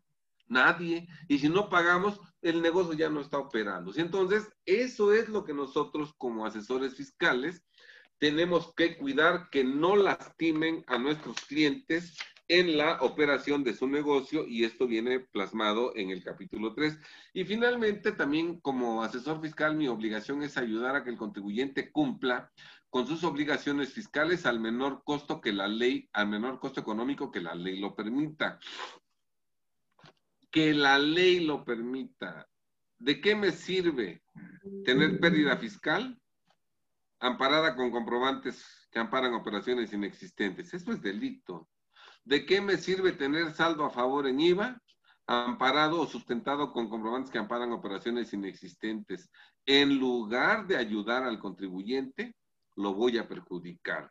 Entonces, no hay que utilizar esquemas agresivos de evasión fiscal, no hay que comprar facturas, hay que pagar lo correcto. Muchas veces, con estas recomendaciones que doy, la gente cree que realmente trabajo en el SAT, máxime con la cara que Dios me prestó en esta vida, creen, no este trabajo en el SAT, no, no, pero es lo que más nos conviene, ¿verdad? Pagar correctamente los impuestos. Mucha gente vive como millonaria porque no paga impuestos y en los próximos años, de la noche a la mañana, va a perder todo, va a perder todo con este fisco tan contundente que tenemos. Por eso es importante que los contadores y abogados regularicemos a todos los mexicanos. Hay, muy, hay millones de clientes potenciales, ¿verdad? Que los ayudemos y a cambio de nuestra ayuda, bueno, pues todos podremos cobrar honorarios justos y tendremos un nivel de vida correcto, adecuado. Tareas profesionales del asesor fiscal. Vean ustedes en el punto 1, capítulo 4. Es equivocada la idea de que el asesor fiscal solo puede promover medios de defensa tradicionales. Normalmente la gente busca al abogado fiscalista cuando hay que promover un medio de defensa y no, no, no, no, no. en el punto 2 decimos la tarea prioritaria de un auténtico asesor fiscal o de un auténtico abogado fiscalista es regularizar la situación fiscal de los contribuyentes antes de que les llegue una revisión fiscal. Nosotros siempre estamos en busca de contribuyentes que no han sido revisados, que no tienen una revisión fiscal, pero que pudieran tener una situación fiscal irregular y los buscamos para regularizarlos, de tal suerte que ya no les llegue una revisión fiscal o si les llega, ya no tengan problemas. Por eso nosotros buscamos a los que no están localizados en su domicilio, a los que no están inscritos en el RFC y realizan erogaciones, a los que no llevan o no conservan contabilidad, a los que no han presentado declaraciones, a los que se colocan en causales de responsabilidad solidaria, a los que se colocan en causales de determinación presuntiva. Nuestros videos siempre son para que la gente detecte si está en alguna irregularidad, ¿verdad? Y si alguno de esos contribuyentes nos busca, pues lo corregimos. Entonces, eso es lo que debiéramos hacer todos los asesores, contadores y abogados. Antes de que revisen a los contribuyentes, buscar a los que tengan irregularidades para regularizarlos, regularizarlos espontáneamente, ¿verdad? Y evitarles problemas. ¿Qué ventajas tiene para el cliente el que se les regularice espontáneamente? Que es barato el servicio. La prevención es más barata que la curación. ¿Qué ventaja tenemos el asesor fiscal? Que tenemos trabajo. Si está claro, salimos ganando porque yo trabajo y cobro y el cliente recibe un beneficio mayúsculo con un honorario reducido porque la, la prevención siempre es más barata. Más vale prevenir que lamentar. Y desde luego es posible que cualquier contador o abogado se transforme en un auténtico asesor fiscal, porque lo único que tiene que hacer es dedicarle varias horas al día al estudio de todo, de todo el Código Fiscal de la Federación, hasta que se lo sepa prácticamente de memoria. Eh, esto puede parecerles una exageración, pero yo les hago una pregunta. Un médico experto en cirugía al corazón. ¿Ustedes creen que se sabe a la perfección eh, todo lo relativo al corazón? Su estructura, eh, todas las funciones de todo lo sabe o de pronto el médico que está haciendo una intervención quirúrgica dice, ¿y esto que está aquí qué será, Dios mío? Esta parte, esta nunca la había visto estos. No. El médico que opera del corazón o que opera del cerebro, se sabe de memoria los órganos, no, no tiene nociones. Él está capacitado para que cualquier contingencia que haya en la operación, si es remediable, la remedie. No puede ser un cirujano al corazón alguien que nada más medio tiene nociones de cómo es el corazón y de pronto cuando tiene enfrente a un corazón, ay, ¿y esto qué? ¿Para qué será? No. Entonces, el asesor fiscal, para que realmente sea asesor fiscal, tiene que conocer el código fiscal de la federación. ¿Qué recompensa tiene el contador o abogado que es asesor fiscal? ¿Qué recompensa? Los ingresos, los ingresos. Entre más sabes, más debes cobrar, más ingresos debes tener, ¿verdad? Eso es algo importante. Por eso el aliciente que debemos tener para eh, estudiar con ahínco la materia fiscal, aparte de ayudar a nuestros semejantes a conservar patrimonio y negocios de libertad, es el tener la ganancia justa, la ganancia que nos merecemos a cambio del beneficio que estamos dándole al cliente. Entre más sepamos, más servicios damos, servicios de más calidad y más ingresos y utilidades tenemos. El abogado fiscalista y el Código Fiscal de la Federación, ya casi lo dijimos todo en el sentido de que el 95% de la materia fiscal está reglamentada en el Código Fiscal de la Federación. Muchos creen que el Código Fiscal no sirve para nada y lo digo con pleno conocimiento de causa, porque nosotros hemos dado cursos de código fiscal de la federación en muchas instituciones que casi no hay asistentes, casi no va la gente. Eh, hay un curso de RIF, hay un curso de deducciones y todo mundo va. Y hay un curso de código fiscal, cómo proteger el patrimonio de los contribuyentes. Nadie va, porque creen que el código fiscal no sirve para nada. Y eso es totalmente falso. La ley de renta, la ley del IVA, no te sirven, no te sirven para resolver ningún problema. ¿Para qué sirve la ley del impuesto sobre la renta? ¿Para qué sirve la ley del impuesto al valor agregado? Para lo que sirven es, y es muy importante su utilidad, pero es para lo único que sirven, para llevar la contabilidad y para presentar las declaraciones. Nada más para eso. Por eso, estimados contadores, ¿alguno de ustedes está, aplicando en este momento la ley del impuesto sobre la renta del 2019? No, están aplicando la del 2020, porque la del 2019 la dejaron de usar cuando presentaron la anual del ejercicio de 2019, porque nada más para eso sirve la ley del impuesto. Nos dice quién es el sujeto, cuál es el, eh, objeto, qué es lo que está grabado por el impuesto, si es exento, si estás a cero, si estás a 16%. Nos dice cómo se conforma la base, ingresos menos deducciones o IVA cobrado menos IVA este, pagado. O sea, lo único para lo que sirven es para llevar la contabilidad y para presentar las declaraciones, pero no resuelven ningún problema. Entonces, estimados contadores, sí hay que saber la ley del impuesto sobre la renta para presentar correctamente las declaraciones. Pero todos los problemas que enfrenta un contribuyente, todos tienen su fundamento en el Código Fiscal de la Federación y por eso los contadores y abogados debemos conocer el Código Fiscal de la Federación para prevenir problemas o para resolverlos favorablemente. Y algo muy importante, estimados contadores, que, quiero que, y abogados, normalmente cuando aplicamos la ley de renta y la ley del IVA, que es para llevar contabilidad y presentar declaraciones, cobramos una iguala, una iguala mensual que es fija. Cuando nosotros resolvemos problemas, no cobramos una iguala. Cobramos un porcentaje del beneficio económico que le dimos al cliente. Un porcentaje.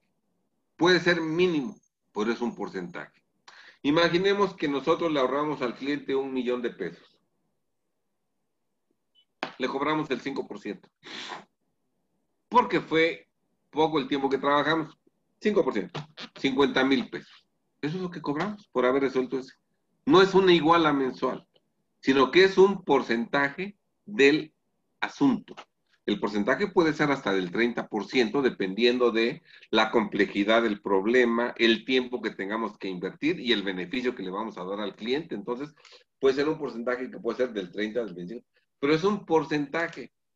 Se cobra más que eh, llevándola iguala. Entonces, estimados contadores, yo aquí quiero comentar, como asesor fiscal, ¿qué libros debo leer y qué cursos debo leer y, qué cursos debo tomar? Hay dos clases de cursos. Hay dos clases de cursos. Los que me enseñan a hacer las cosas, los que me enseñan a hacer las cosas, cómo llenar la declaración del ejercicio, por decir algo. Y los que me enseñan a resolver problemas, ¿verdad? Cómo evitar que a tu cliente le quiten patrimonio, negocios, dinero y libertad. ¿Sí está bien? Bueno, muchos de los cursos que nos dicen cómo hacer las cosas, cómo hacer las cosas, no nos generan ingresos. O sea, no podemos vender ningún servicio gracias a ese curso. voy a poner un ejemplo. Curso.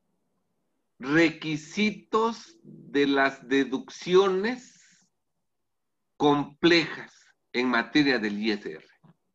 ¿Verdad? ¿Qué requisitos en deducciones complejas? Eh? Y lo tomas y lo pagas. ¿Sí está claro? Pero no, no puedes vender ese servicio. No le puedes decir a tu cliente, ¿sabe qué? Este, le voy a cobrar más. Porque ya sé cómo ahora sí son los requisitos de las deducciones complejas. No le puedes cobrar más.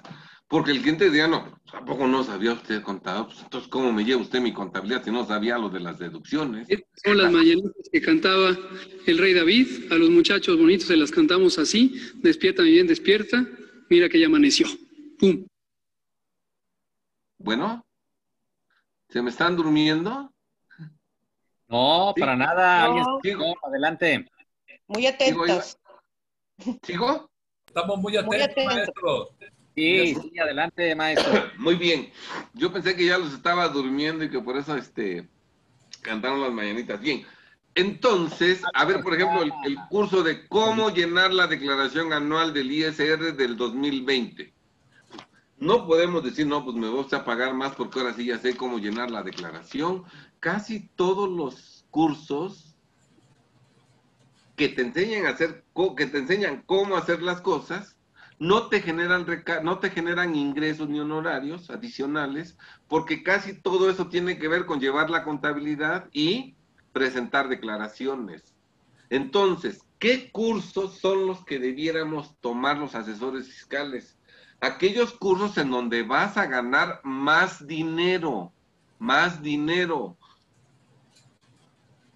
¿Cómo proteger el patrimonio? ¿Cómo proteger los negocios, cómo proteger el dinero, cómo proteger la libertad en problemas específicos.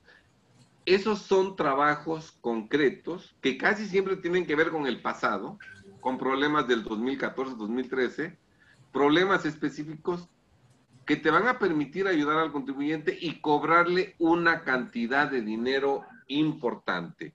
Muchas veces le dedicamos cientos de horas cientos de horas a leer libros y a tomar cursos que no nos dan a ganar un peso extra. Entonces, antes de tomar un curso, antes de tomar un curso, tengo que preguntarme, ¿eso me va a dar a ganar dinero? Voy a poner un ejemplo, miren. Nuestro cerebro es como una bodega. Imaginemos la bodega de Walmart, ¿verdad? Llena de todos los productos, la tienen atascada, ¿verdad? Pero todo lo que venden, todo lo que meten en las bodegas de Walmart es para vender.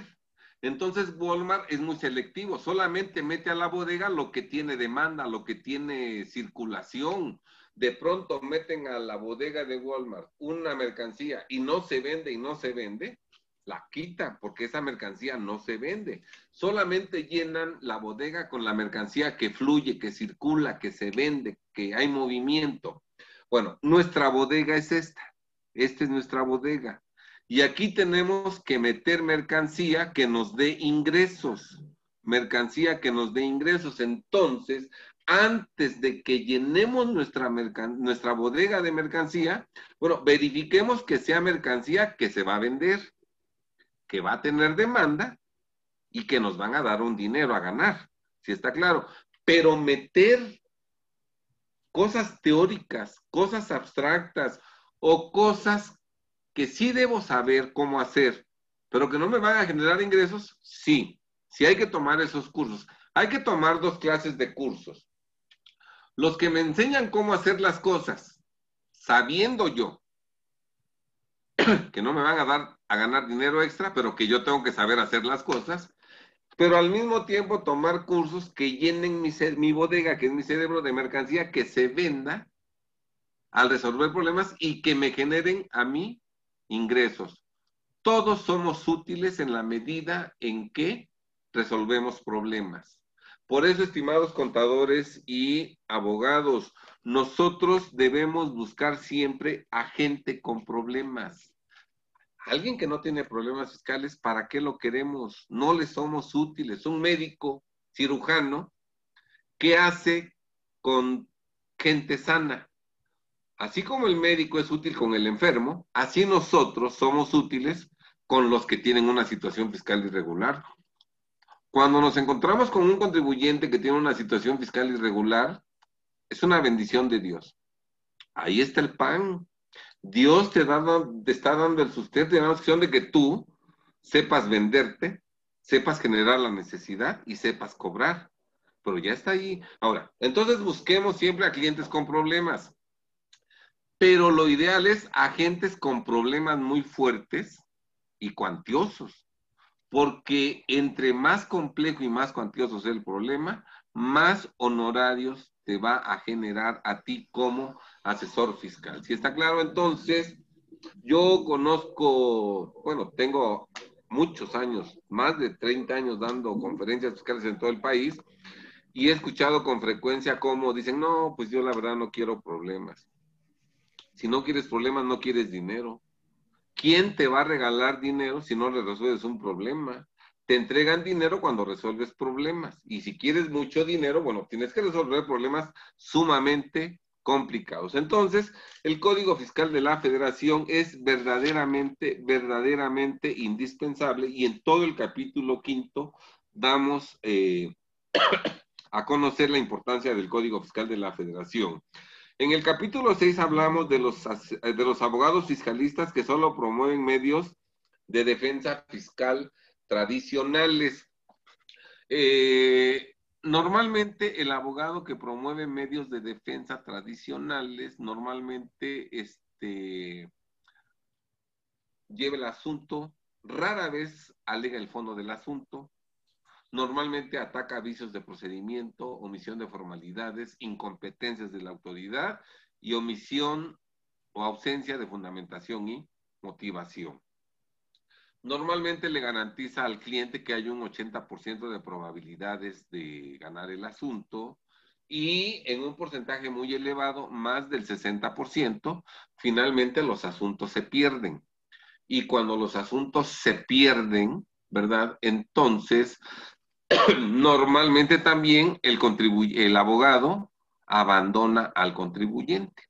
Eh, cuando le dice el abogado al cliente, ¿sabe qué? Pues, pues su asunto se perdió no me diga, sí, señor López, se perdió su asunto.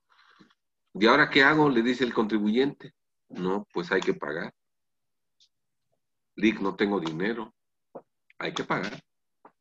Hay que pagar. No, pues no, no tengo dinero. No, pues vea cómo le hace, pero sí hay que pagar, ¿eh? Hasta luego. Hasta luego. Y cuando tengo otro juicio me lo echa. Sí. No. El asesor fiscal no debe promover juicios. El asesor fiscal debe resolver problemas. Y esa solución del problema puede implicar muchos años de trabajo, hasta 10 años, y dentro del trabajo puede implicar la promoción de medios de defensa. Por ejemplo, conmigo viene un cliente que, que afortunadamente no ha cometido delito. Le, tiene un crédito millonario porque sus pagos los hizo mayores a dos mil pesos, los hizo con efectivo. Y como los hizo con efectivo mayores a dos mil pesos, no son deducibles. Y eso trajo como consecuencia que ahorita tengo un crédito fiscal cuantioso. Pero además el contribuyente quebró, está eh, en pésimas condiciones el contribuyente, hasta su casa habitación ya perdió, tiene problemas con proveedores, tiene problemas con bancos, ¿verdad? De tal suerte, pues, que, este, y sí, sí cometió la irregularidad de que pagó gastos mayores a dos mil pesos en efectivo y por lo tanto no son deducibles. ¿verdad? Bueno, si yo sé que mi cliente es insolvente, que no hay delito, ¿verdad? Bueno, podemos promover un medio de defensa, un medio de defensa, este, aunque sabemos que se va a perder.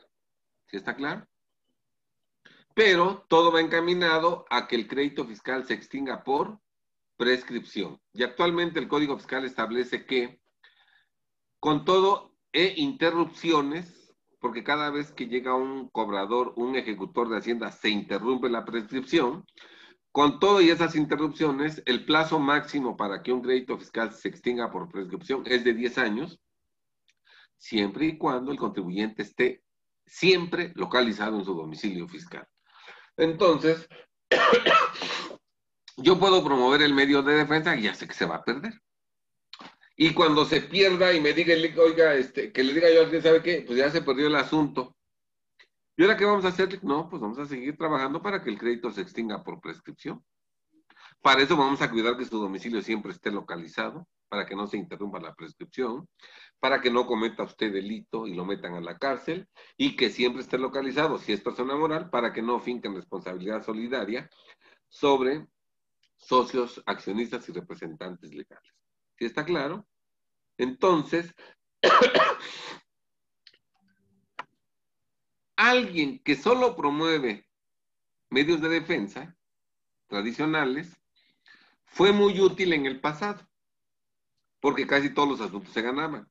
En la actualidad ya no son tan eficaces. Por eso tenemos que pasar de ser abogados que promueven medios de defensa a ser abogados, asesores fiscales, que aunque se pierdan los asuntos, porque algunos se pierden porque el contribuyente está mal, logremos al final que el crédito fiscal se extinga por prescripción, cuidando, cuidando que el contribuyente siempre esté localizado en su domicilio fiscal, lo que es sumamente difícil lograr, bueno, pero que con trabajo arduo, eh, profesional, serio, podemos lograr esa, esa, esa este, situación.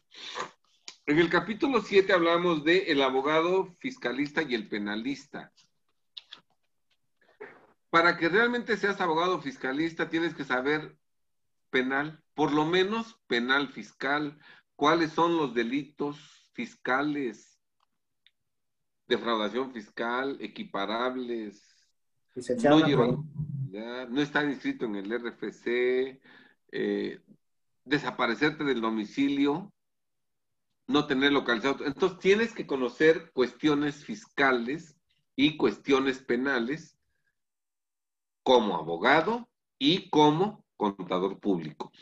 ¿Cómo puedes, ¿Cómo puedes estar seguro de que la asesoría que le estás dando a tu cliente no es delictiva? ¿Cómo? Que no cometes delitos. Bueno, porque ya conociste los delitos fiscales y en la asesoría que estás dando, cuidas que no cometas ninguno de esos delitos. Por eso el contador y el abogado debemos conocer, leer, aprendernos los delitos fiscales. Óiganlo bien.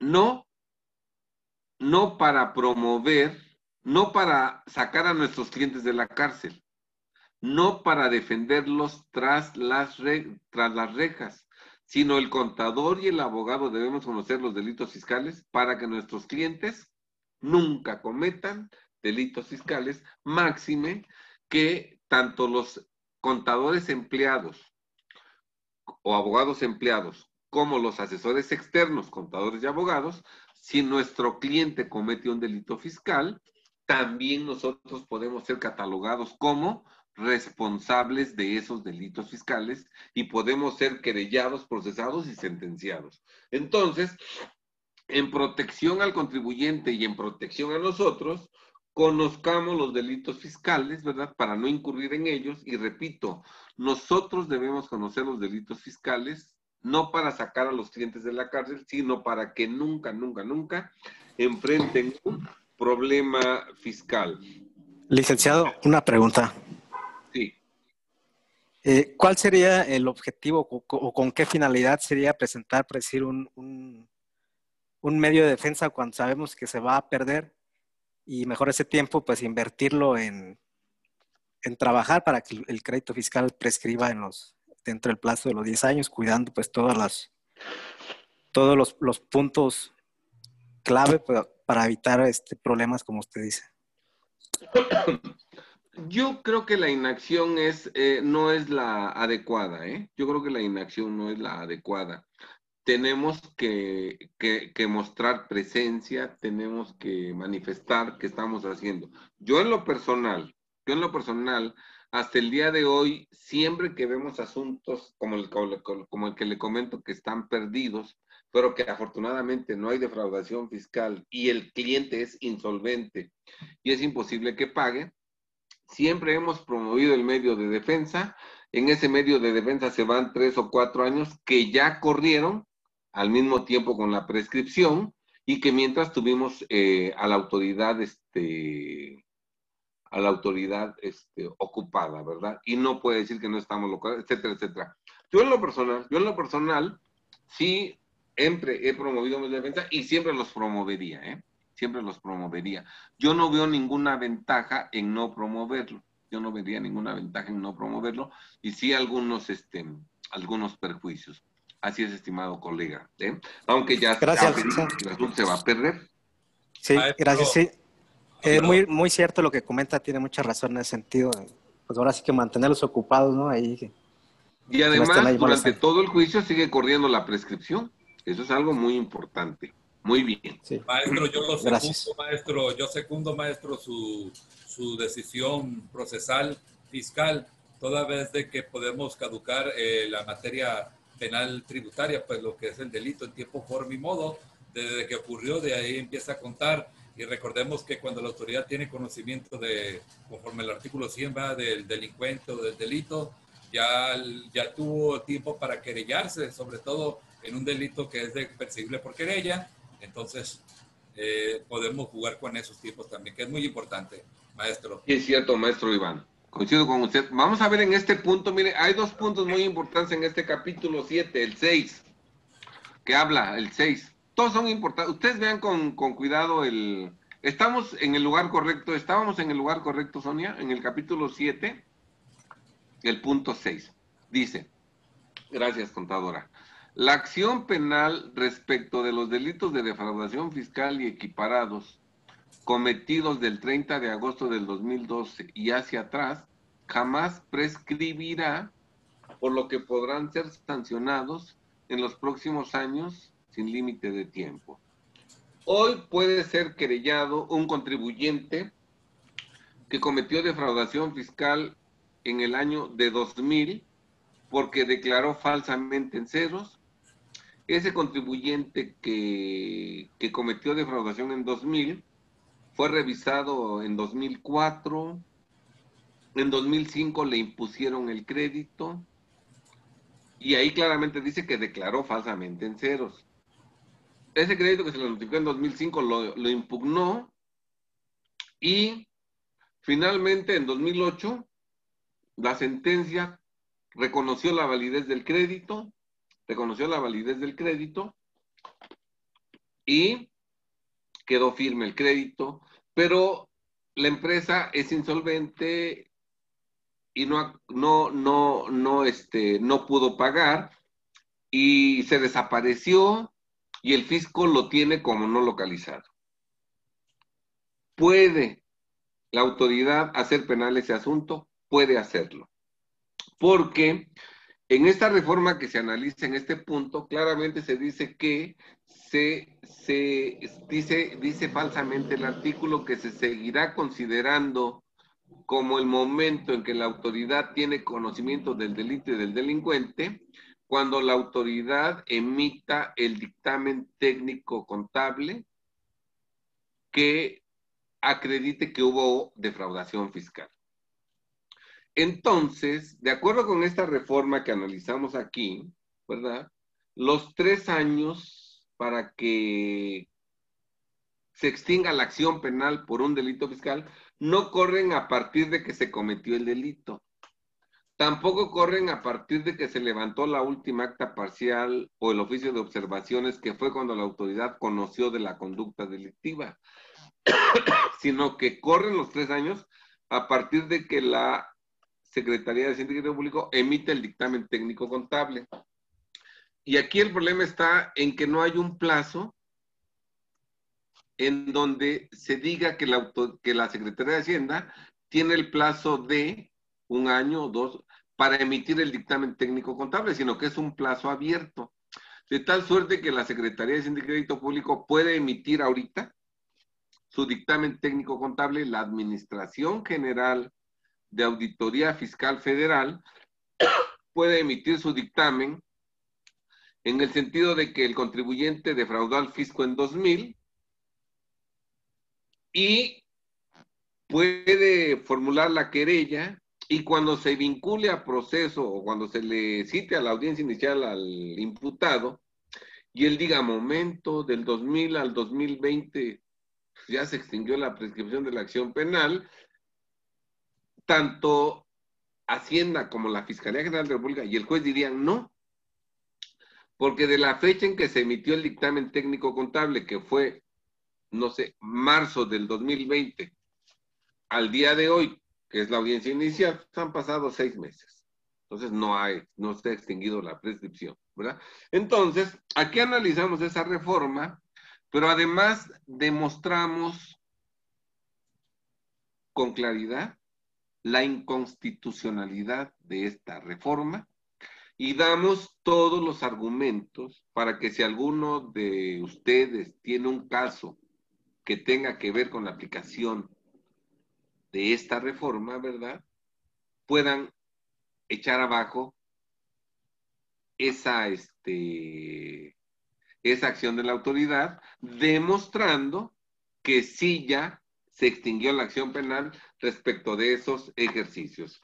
O sea que aquí prácticamente estamos dando los agravios, los argumentos para que si ustedes tienen un problema de que, de que de pronto los ve un contribuyente acusado de defraudación fiscal por 2006 o 2007, que van a ser frecuentes los casos, ya ha habido y va a haber más, ¿verdad?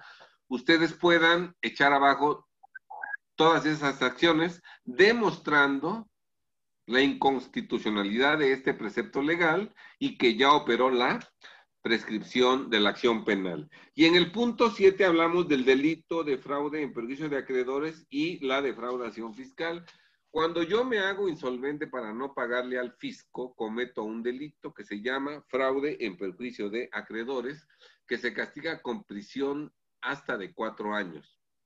Sin embargo, en, un, en una tesis que, que nosotros analizamos en este punto de un colegiado de circuito, el Tribunal Colegiado de Circuito dijo lo siguiente, cuando yo me hago insolvente para no pagarle a un particular, a Pedro, cometo el delito de fraude en perjuicio de acreedores. Pero si yo me hago insolvente para no pagarle al fisco, para no pagarle al fisco, entonces no cometo el delito de fraude en perjuicio de acreedores, sino cometo el delito de defraudación fiscal. ¿Por qué actuó así el tribunal colegiado? Bueno, pues porque la pena máxima para el delito de fraude en perjuicio de acreedores es de cuatro años, mientras que la pena máxima para el de defraudación es de nueve años. Entonces, al que se hace insolvente para no pagarle al fisco, falsamente lo acusan de defraudación fiscal para meterle nueve años de prisión en lugar de cuatro. Pues en este punto demostramos claramente que cuando una persona se hace insolvente para no pagarle al fisco, ¿verdad? La pena aplicable es la de cuatro años, porque el delito que está cometiendo es el de fraude en perjuicio de acreedores y no el de defraudación fiscal. Y hacemos un estudio muy profundo, pues fácilmente de veintitantas hojas, que sirven como argumento por si ustedes llegaran a tener un problema con esas este, características. Desde luego, ahí, ahí analizamos cómo al contribuyente le atribuyen que se hizo insolvente porque donó sus bienes después de que le notificaron un crédito fiscal. Entonces, algo, estimados colegas, que no hay que hacer es que después de que le notifiquen el crédito fiscal a un contribuyente, éste done sus bienes, porque ahí lo estamos metiendo en el problema de que al rato va a ser acusado de fraude en perjuicio de acreedores o, peor aún, indebidamente de defraudación fiscal. Eh, licenciado. Eh, una, pregunta aquí en, esto que comenta. Eh, aquí desde luego que no, aquí desde luego que no entra, por ejemplo, si eh, de acuerdo al código fiscal, si se graba el, patrimonio como el patrimonio familiar, pues vamos. Aquí no entraría en este supuesto, ¿verdad? El patrimonio familiar es, es queda exceptuado de embargo. Ese por ley. Se supone que el patrimonio familiar ya lo tienes constituido y desde luego si es este patrimonio de familia, ese queda exceptuado de embargo, pero puede ser decomisado, puede ser extinguido en su dominio, puede ser confiscado. Lo único que te salva el que sea patrimonio de familia es del embargo, ¿verdad? Y creo que no tiene que ver con el tema que estamos este, hablando, y algo muy importante es que normalmente el patrimonio de familia tiene que ver con inmuebles de bajo valor, de bajo valor. O sea, no puede ser indispensable. una residencia de 10 millones de pesos, sino que son inmuebles de, de modesto valor, o sea, es muy poca la, la protección. Aquí lo importante es que, por ejemplo, ya te llegó el crédito y después de que te llegó el crédito, ah, entonces voy a donar mi casa a mi esposa, el otro terreno a mi hijo, el, la otra a mi mamá. Si tú haces eso, ¿verdad? Y cuando quiere cobrarte el fisco dices, no, pues yo ya no tengo nada. Y el fisco descubre que ya no tienes nada porque todo lo donaste después de que te notificaron el crédito, pues el fisco, en lugar de acusarte de fraude en perjuicio de acreedores que se sanciona con prisión de cuatro años, tratará de acusarte de defraudación fiscal que se sanciona con prisión de hasta nueve años. Pero aquí damos todos los argumentos para demostrar que ese delito no es defraudación fiscal, sino fraude en perjuicio de acreedores. Muy bien. Gracias, maestro. Muchas gracias, maestro, por esa aportación. Eh, gracias a todos los del Foro de Gana del Fisco. Le, le recordamos que las preguntas las vamos a hacer al último, en cuanto se abra la sesión, ¿verdad, maestro? Para que darle la oportunidad a nuestro expositor, al maestro Alejandro Ponce, expositor de lujo, eh, que aquí nos tiene hasta el tope, quebrando récord ahí de asistencia.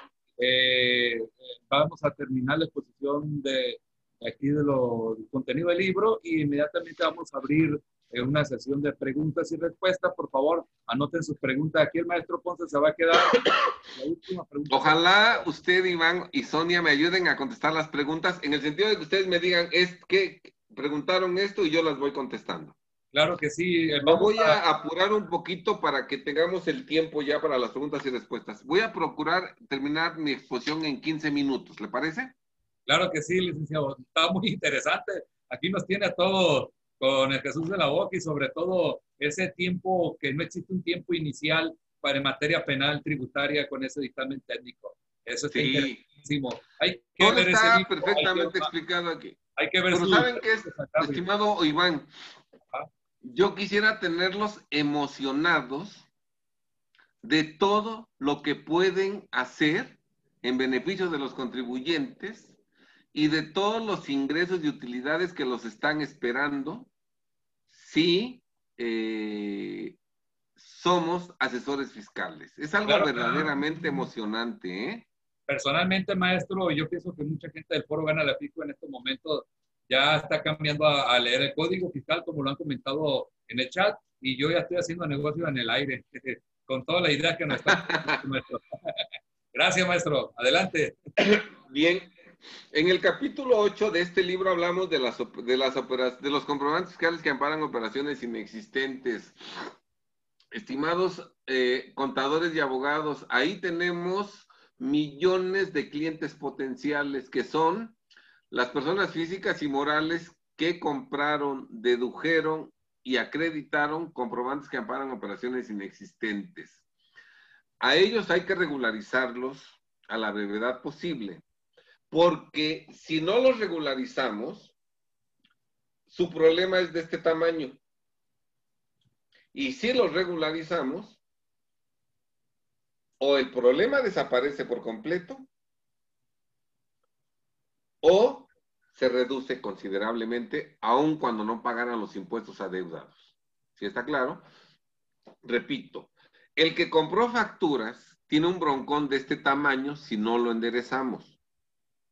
Si lo regularizamos, podemos eliminar el problema, ya no hay problema, o podemos reducirlo considerablemente, que ya no se le apliquen tantas consecuencias, aunque no podamos pagar los impuestos adeudados.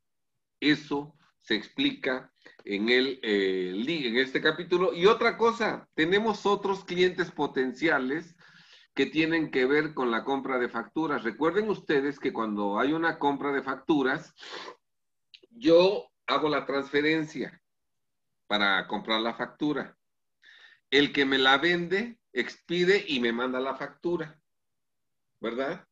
Y de lo que yo le deposité, se queda con la comisión y la diferencia la devuelve.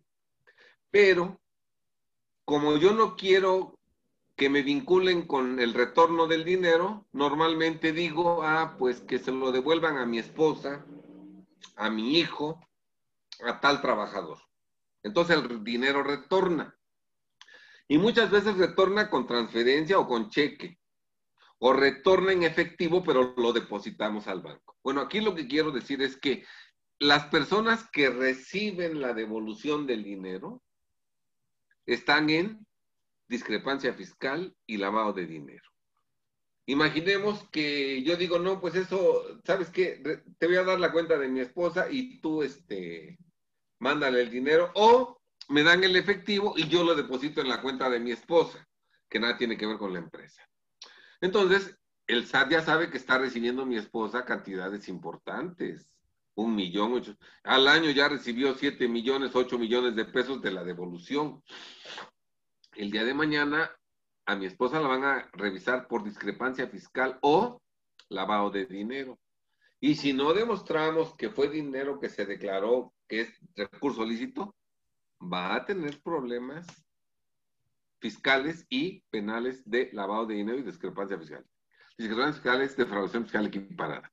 Entonces, vean ustedes cómo los asesores fiscales, tratándose de la comercialización de comprobantes que amparan operaciones inexistentes, tenemos doble trabajo.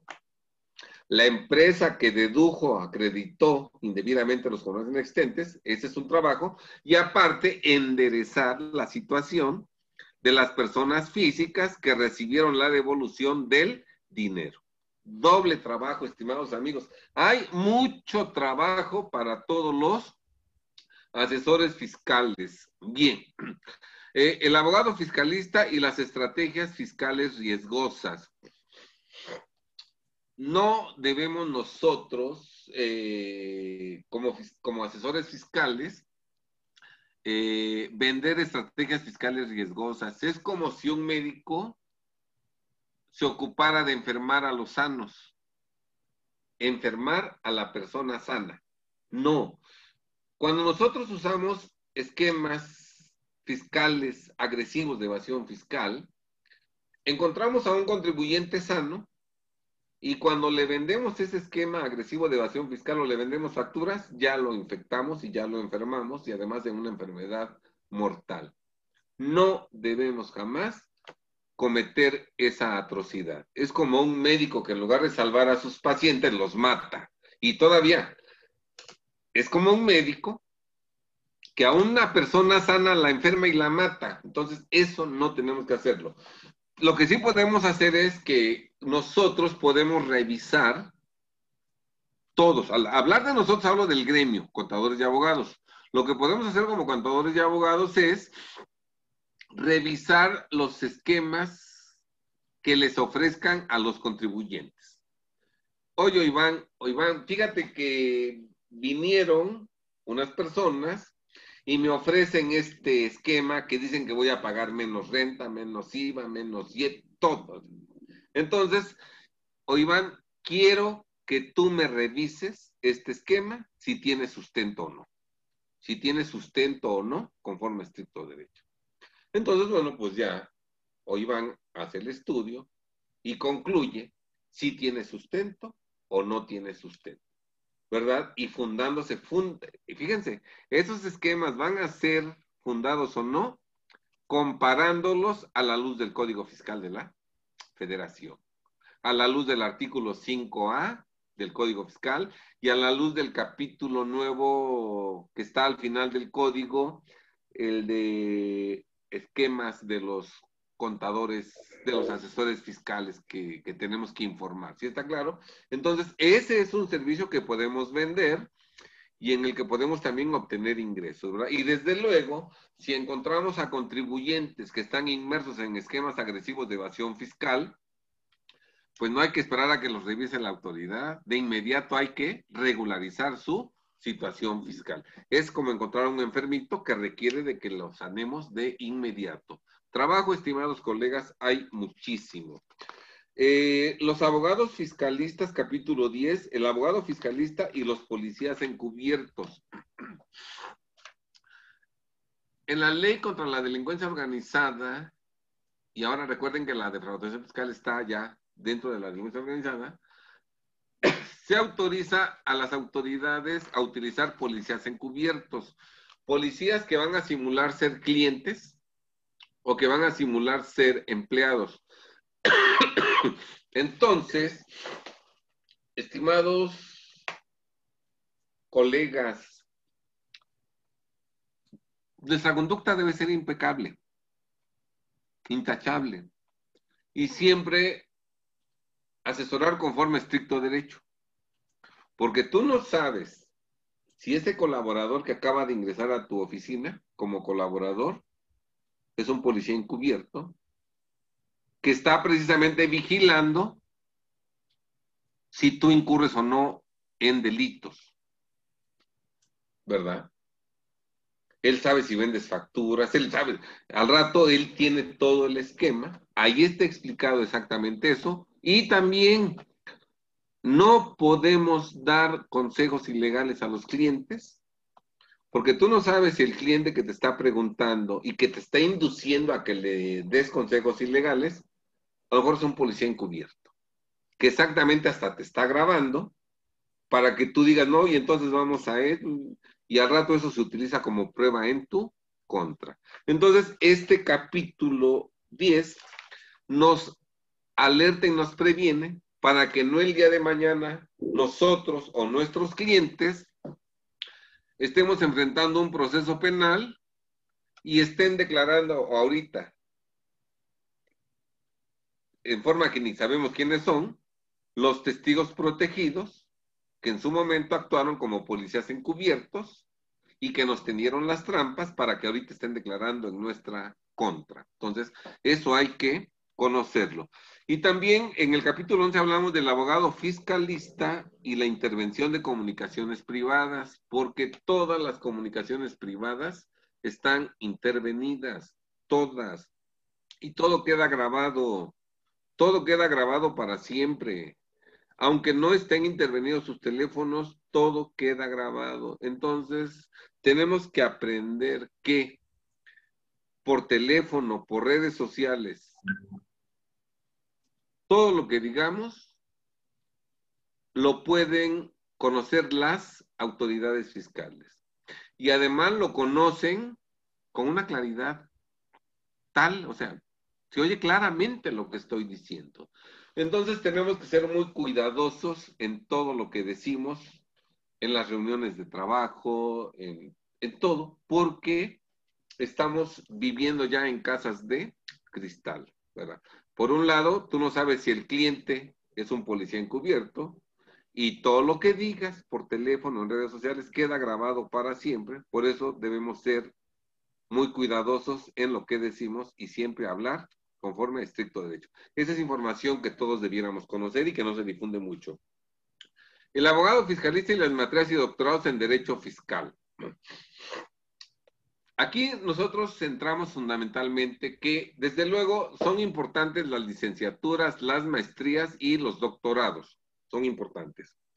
Pero hay que saber para qué son importantes. Las maestrías existen para formarnos como maestros como catedráticos. Entonces, ¿tu intención es ser maestro o catedrático en una universidad? La maestría. Sin maestría no te aceptan como maestro en una licenciatura, en una maestría. Entonces, tienes que estudiar la maestría. ¿Tu intención es ser investigador? Investigador del derecho comparado, del derecho del pasado. Pues, entonces, el doctorado es el camino. Pero si tu intención es ser asesor fiscal, y resolver problemas fiscales, el camino no es ni la maestría ni es el doctorado.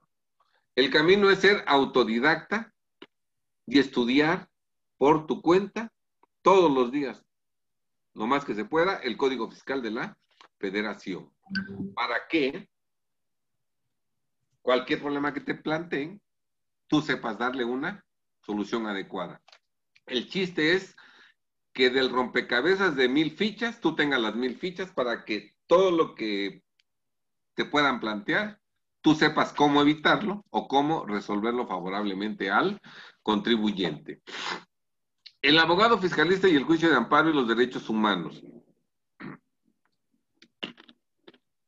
no he conocido una sola sentencia en donde esté probado que no se enteró lo retenido, en donde esté probado que se declaró falsamente en ceros y que con base en los derechos humanos se anule el crédito fiscal o se declare la absolución del imputado inocente. ¿Sí está claro? No he conocido una sola sentencia que demostrando que no presentaste la declaración por más de 12 meses, que es de producción fiscal equiparada, demostrando que nunca la presentaste, por derechos humanos te anulen el crédito y por derechos humanos te declaren inocente. Entonces, sí, por derechos humanos, permiten la legalización del uso lúdico de las drogas, la equidad de género, pero en materia fiscal no se aplican. Entonces, yo creo que no debemos destinarle mucho tiempo a los derechos humanos y en lugar de estar leyendo derechos humanos, es más productivo leer código fiscal, código fiscal, código fiscal. Muy bien. El abogado fiscalista y las visitas domiciliarias, revisiones de gabinete y revisiones electrónicas. Aquí nada más quiero decirles que atender revisiones fiscales es un servicio profesional que debe venderse y que debe venderse bien. Pregunto, para hacer un arroz, ¿hay un proceso? Para servirnos un arroz, para cocinar el arroz, ¿hay un proceso? Sí, hay un proceso. Para hacer unos chilaquiles, ¿hay un proceso? Claro que hay un proceso. Quienes los elaboran saben todo ese proceso que yo desconozco, pero hay un proceso. Para atender una revisión fiscal hay un proceso. Hay un proceso. Entonces, nosotros tenemos que capacitarnos para saber manejar revisiones fiscales. Y las revisiones fiscales nunca, atender una revisión fiscal nunca debe ir incluida en la iguala por llevar contabilidad y presentar declaraciones. Nunca debe de ir incluida. Porque es más difícil atender una revisión que llevar la contabilidad y presentar declaraciones. Requiere de más tiempo atender una revisión y es más la responsabilidad, porque si yo me comprometo a atender una revisión fiscal, es para que la revisión concluya en ceros o concluya con la determinación de un crédito lo más pequeño posible. Entonces, es mucho trabajo. El, el, que en la iguala incluyamos la atención de revisiones fiscales equivaldría, por ejemplo, a que en, un, en una cantina te dijeran, cuando pidas el arroz, te traemos un whisky. Cuando pidas la ensalada, te traemos otro whisky. Y cuando pidas el platillo fuerte, te traemos otro whisky. El negocio perdería. Porque es más, son más caras las bebidas que el alimento. Por eso en las cantinas te dicen, cuando pides la primer bebida, te traen la botana, luego te traen el caldito, el consomé, luego te traen un guisado. Sí, porque te están cobrando lo que vale más. El, querer incluir la revisión fiscal en la iguala equivale a que el médico incluyera en la consulta, en el costo de la consulta, la intervención quirúrgica en caso de que sea necesario. Para que dijeran, bueno, pues te voy a cobrar por consulta 1.500 pesos. Y esos 1.500 pesos, en caso de que te tengamos que operar, ya, ya va incluida ahí la operación. ¿Sí me explico? No es correcto que la atención de revisiones fiscales vaya incluida en la iguala mensual. Tiene que quedar fuera. Entonces, yo llevo la contabilidad y cuando llega una revisión fiscal y el cliente me diga, oye, llegó una revisión fiscal, decirle, bueno, muy bien, ¿quieres que la atienda? Sí, sí. Entonces vamos a, a, negociar los honorarios, ¿verdad? Y el honorario debe incluir, desde luego, las horas de trabajo, eh, muchas cosas de tal suerte que el contador o el abogado tengan la calma y la paciencia para trabajar cientos de horas en la atención de esa revisión fiscal. ¿sí está claro? Si yo cobro por atender una revisión fiscal, yo me voy a esmerar y voy a tratar de que la revisión salga en ceros. O si la autoridad quiere cobrar 10 millones de pesos, yo, yo voy a procurar que queden 300 mil conforme a derecho. Y me voy a esmerar y voy a trabajar decenas o centenas de horas para lograrlo. Y lo voy a hacer con gusto porque el cliente ya me pagó.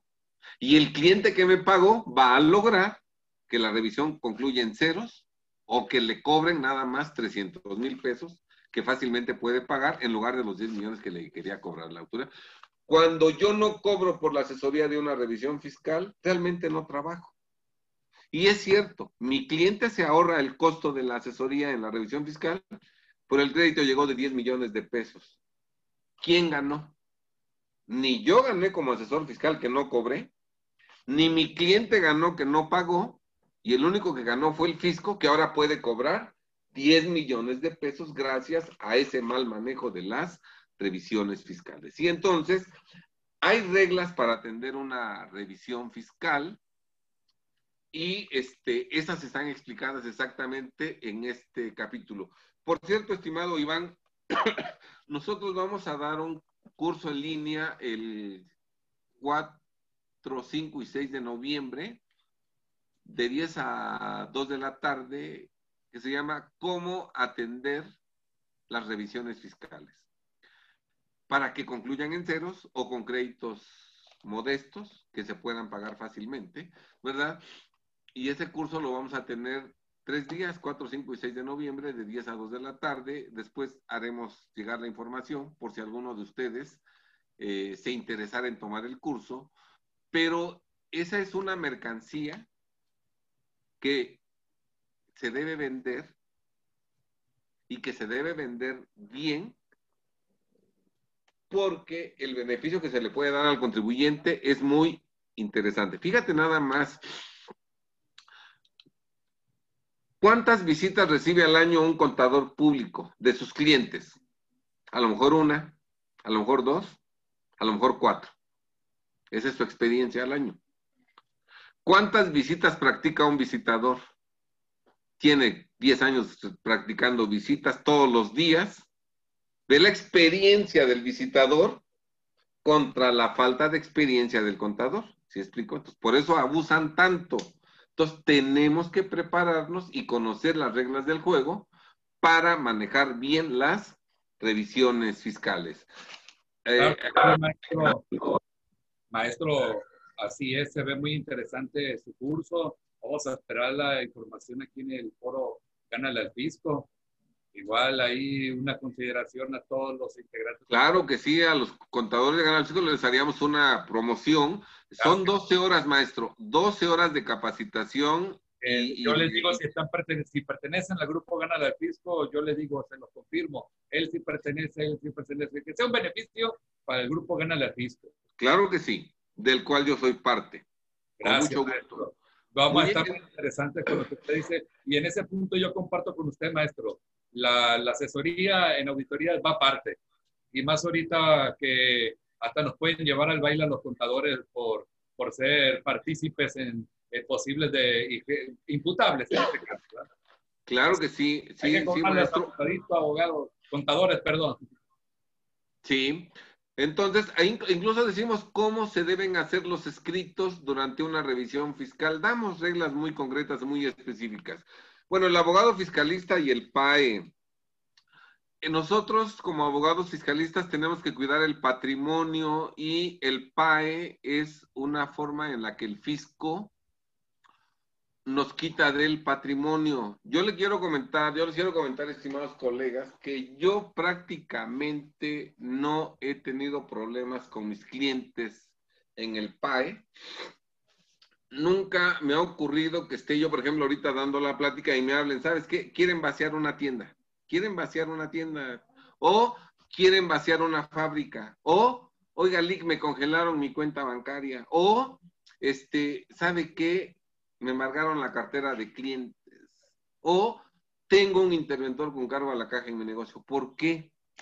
Porque conocemos el PAE, estamos en la revisión fiscal Estamos en la revisión fiscal. apenas, ¿verdad? Y desde entonces yo ya vislumbro que viene un crédito fiscal como de 8 millones. Y la empresa, cuando mucho tiene un millón de pesos. La pregunta es, ¿va a poder pagar los 8 millones de empresa? Tiene un millón, debe 8. No. ¿Va a poder garantizar? No tiene un millón y debe ocho. Y además al rato va a deber no ocho, va a deber nueve, y a lo mejor ya no tenemos un millón, sino tenemos menos. Entonces no vamos a garantizar el crédito en su momento. Y cuando no garanticemos, van a llegar a embargar, se van a llevar todo. Sí, ya sé todo lo que va a pasar. Pues desde ese momento protejo el patrimonio para que en el PAE lastimen lo menos posible a mi cliente y todo conforme a derecho. Todo conforme a derecho. ¿Por qué están vaciando el negocio? Pues porque no se tomó en cuenta eso, se le fue al asesor fiscal. ¿Por qué embargaron la negociación en su conjunto operando? Pues porque se le fue al asesor fiscal. ¿Por qué embargaron la cartera de clientes y ahora en lugar de que nos paguen a mí los clientes, le, van a pagar al SAT? Porque eso se nos fue. Si está claro, todo problema se puede evitar si conocemos código fiscal. Entonces, yo ya sé lo que le pueden dañar en su patrimonio en el PAE y yo, conforme a derecho, resuelvo todo eso desde ahorita para que yo nunca tenga esos problemas de que ahorita que estoy dando mi plática, están vaciando el negocio de uno de mis clientes. Eso nunca pasa y eso se puede evitar, ¿verdad? Muy bien. El fiscalista y el delito de terrorismo eh, aquí hago mención de que vienen tiempos muy difíciles y de que nos vamos a dar cuenta de que nos van a quitar todo. Si nosotros no hacemos la tarea correcta, a muchos mexicanos les van a quitar patrimonio, negocio de libertad con base en las leyes fiscales. Entonces, cuando nos demos cuenta, los empresarios, los contribuyentes, la gente de dinero, que les están quitando todo por problemas fiscales, van a manifestarse. Y en esas manifestaciones públicas, con tantita violencia que haya, los manifestantes pueden ser acusados del delito de terrorismo, que se castiga con prisión hasta de 40 años y en ciertos casos hasta de 60 años. Y muchos contribuyentes que se manifiesten contra la aplicación de la ley fiscal que los está dejando en la calle, van a ser acusados de terroristas. Bueno, pero todo esto se puede evitar si contadores y abogados y contribuyentes hacemos lo correcto y conforme a estricto derecho, protegemos, defendemos y conservamos el patrimonio, negocios, dinero y libertad de los contribuyentes. La corrupción de los empleados y funcionarios fiscales cada vez es menor. El fisco ejerce mucho control sobre sus empleados, entonces difícilmente vas a poder echar abajo un crédito millonario con una mordida, difícilmente. Puede darse todavía algunos casos, pero eso va a desaparecer porque el sistema fiscal no lo manejan los mexicanos, sino el gran capital mundial. Y el gran capital mundial llegará el momento que ya no acepte nada de corrupción. Entonces, para no andar esperanzados en que a lo mejor con corruptos del gobierno arreglamos un asunto, más vale que, conforme a derecho, resolvamos los problemas. Todo problema fiscal tiene una solución conforme a estricto derecho. En el capítulo 18, el abogado fiscal, el abogado, el capítulo 18 dice, percepción del contribuyente acerca del abogado fiscalista. Aquí hablo y doy tips sobre cómo cobrar lo justo a nuestros clientes. Porque los clientes, algunos, quieren pagar muy poco al asesor fiscal. Entonces, normalmente escogen como asesor fiscal al más barato. Y es importante que, que, que, le expliquemos al contribuyente que en materia fiscal no debe buscar al más barato, sino al que esté perfectamente capacitado para conservarle por siempre su patrimonio, negocio, dinero y libertad. Entonces, aquí damos nosotros argumentos para que el asesor fiscal, contador y abogado cobren honorarios justos. El abogado fiscalista y la ley antilavado. La ley antilavado de dinero es una cosa diferente a la, materia fiscal. No, no tienen ninguna vinculación, nada. es como el derecho civil y el mercantil. Son cosas totalmente diferentes. Yo soy fiscalista, pero no por ser fiscalista conozco la ley antilavado de dinero. No, son cosas totalmente diferentes. Si yo quisiera ser experto en la prevención del lavado de dinero, tendría que capacitar. ¿Sí está claro? Entonces, no, no confundamos que porque soy fiscalista, yo también tengo que ocuparme necesariamente de la prevención del lavado de dinero. No, son cosas totalmente diferentes. Puedo hacer ambas cosas, pero tengo que trabajar el doble, capacitarme el doble, ¿sí está claro? Yo soy abogado fiscalista, soy asesor fiscal, pero yo no sé nada de la prevención de lavado de dinero.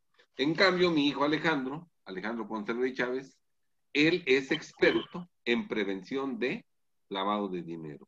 Yo he asistido a los cursos que da a notarios, distribuidoras de autos, inmobiliarias, joyerías, a cursos que da a gente que maneja todos los días la ley antilavado de dinero, que formulan preguntas de alto nivel y que mi hijo siempre me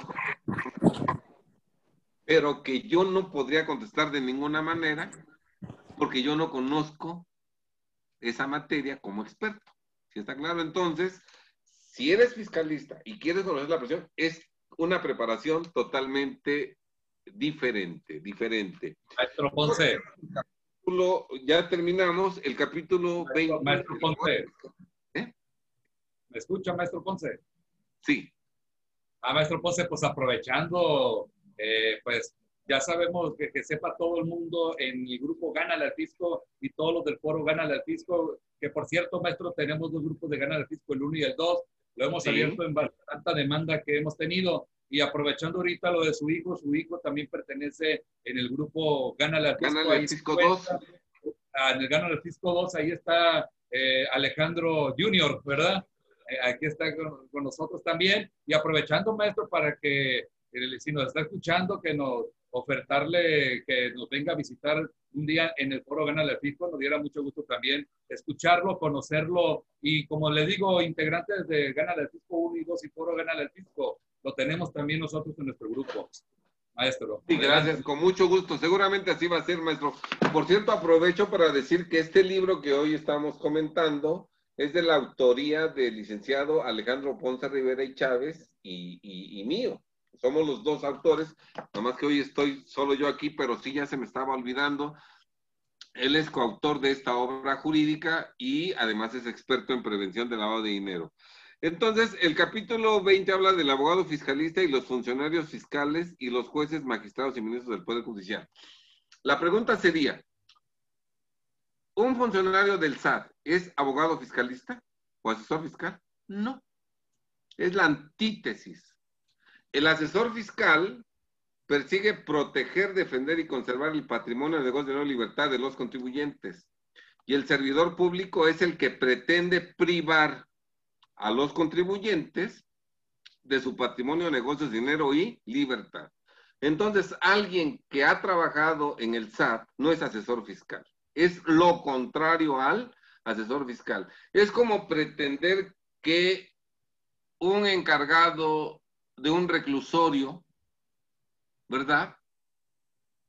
Es defensor de derechos humanos, cuando probablemente es, es el que viola los derechos humanos de los reclusos. ¿Sí está claro? Es la antítesis.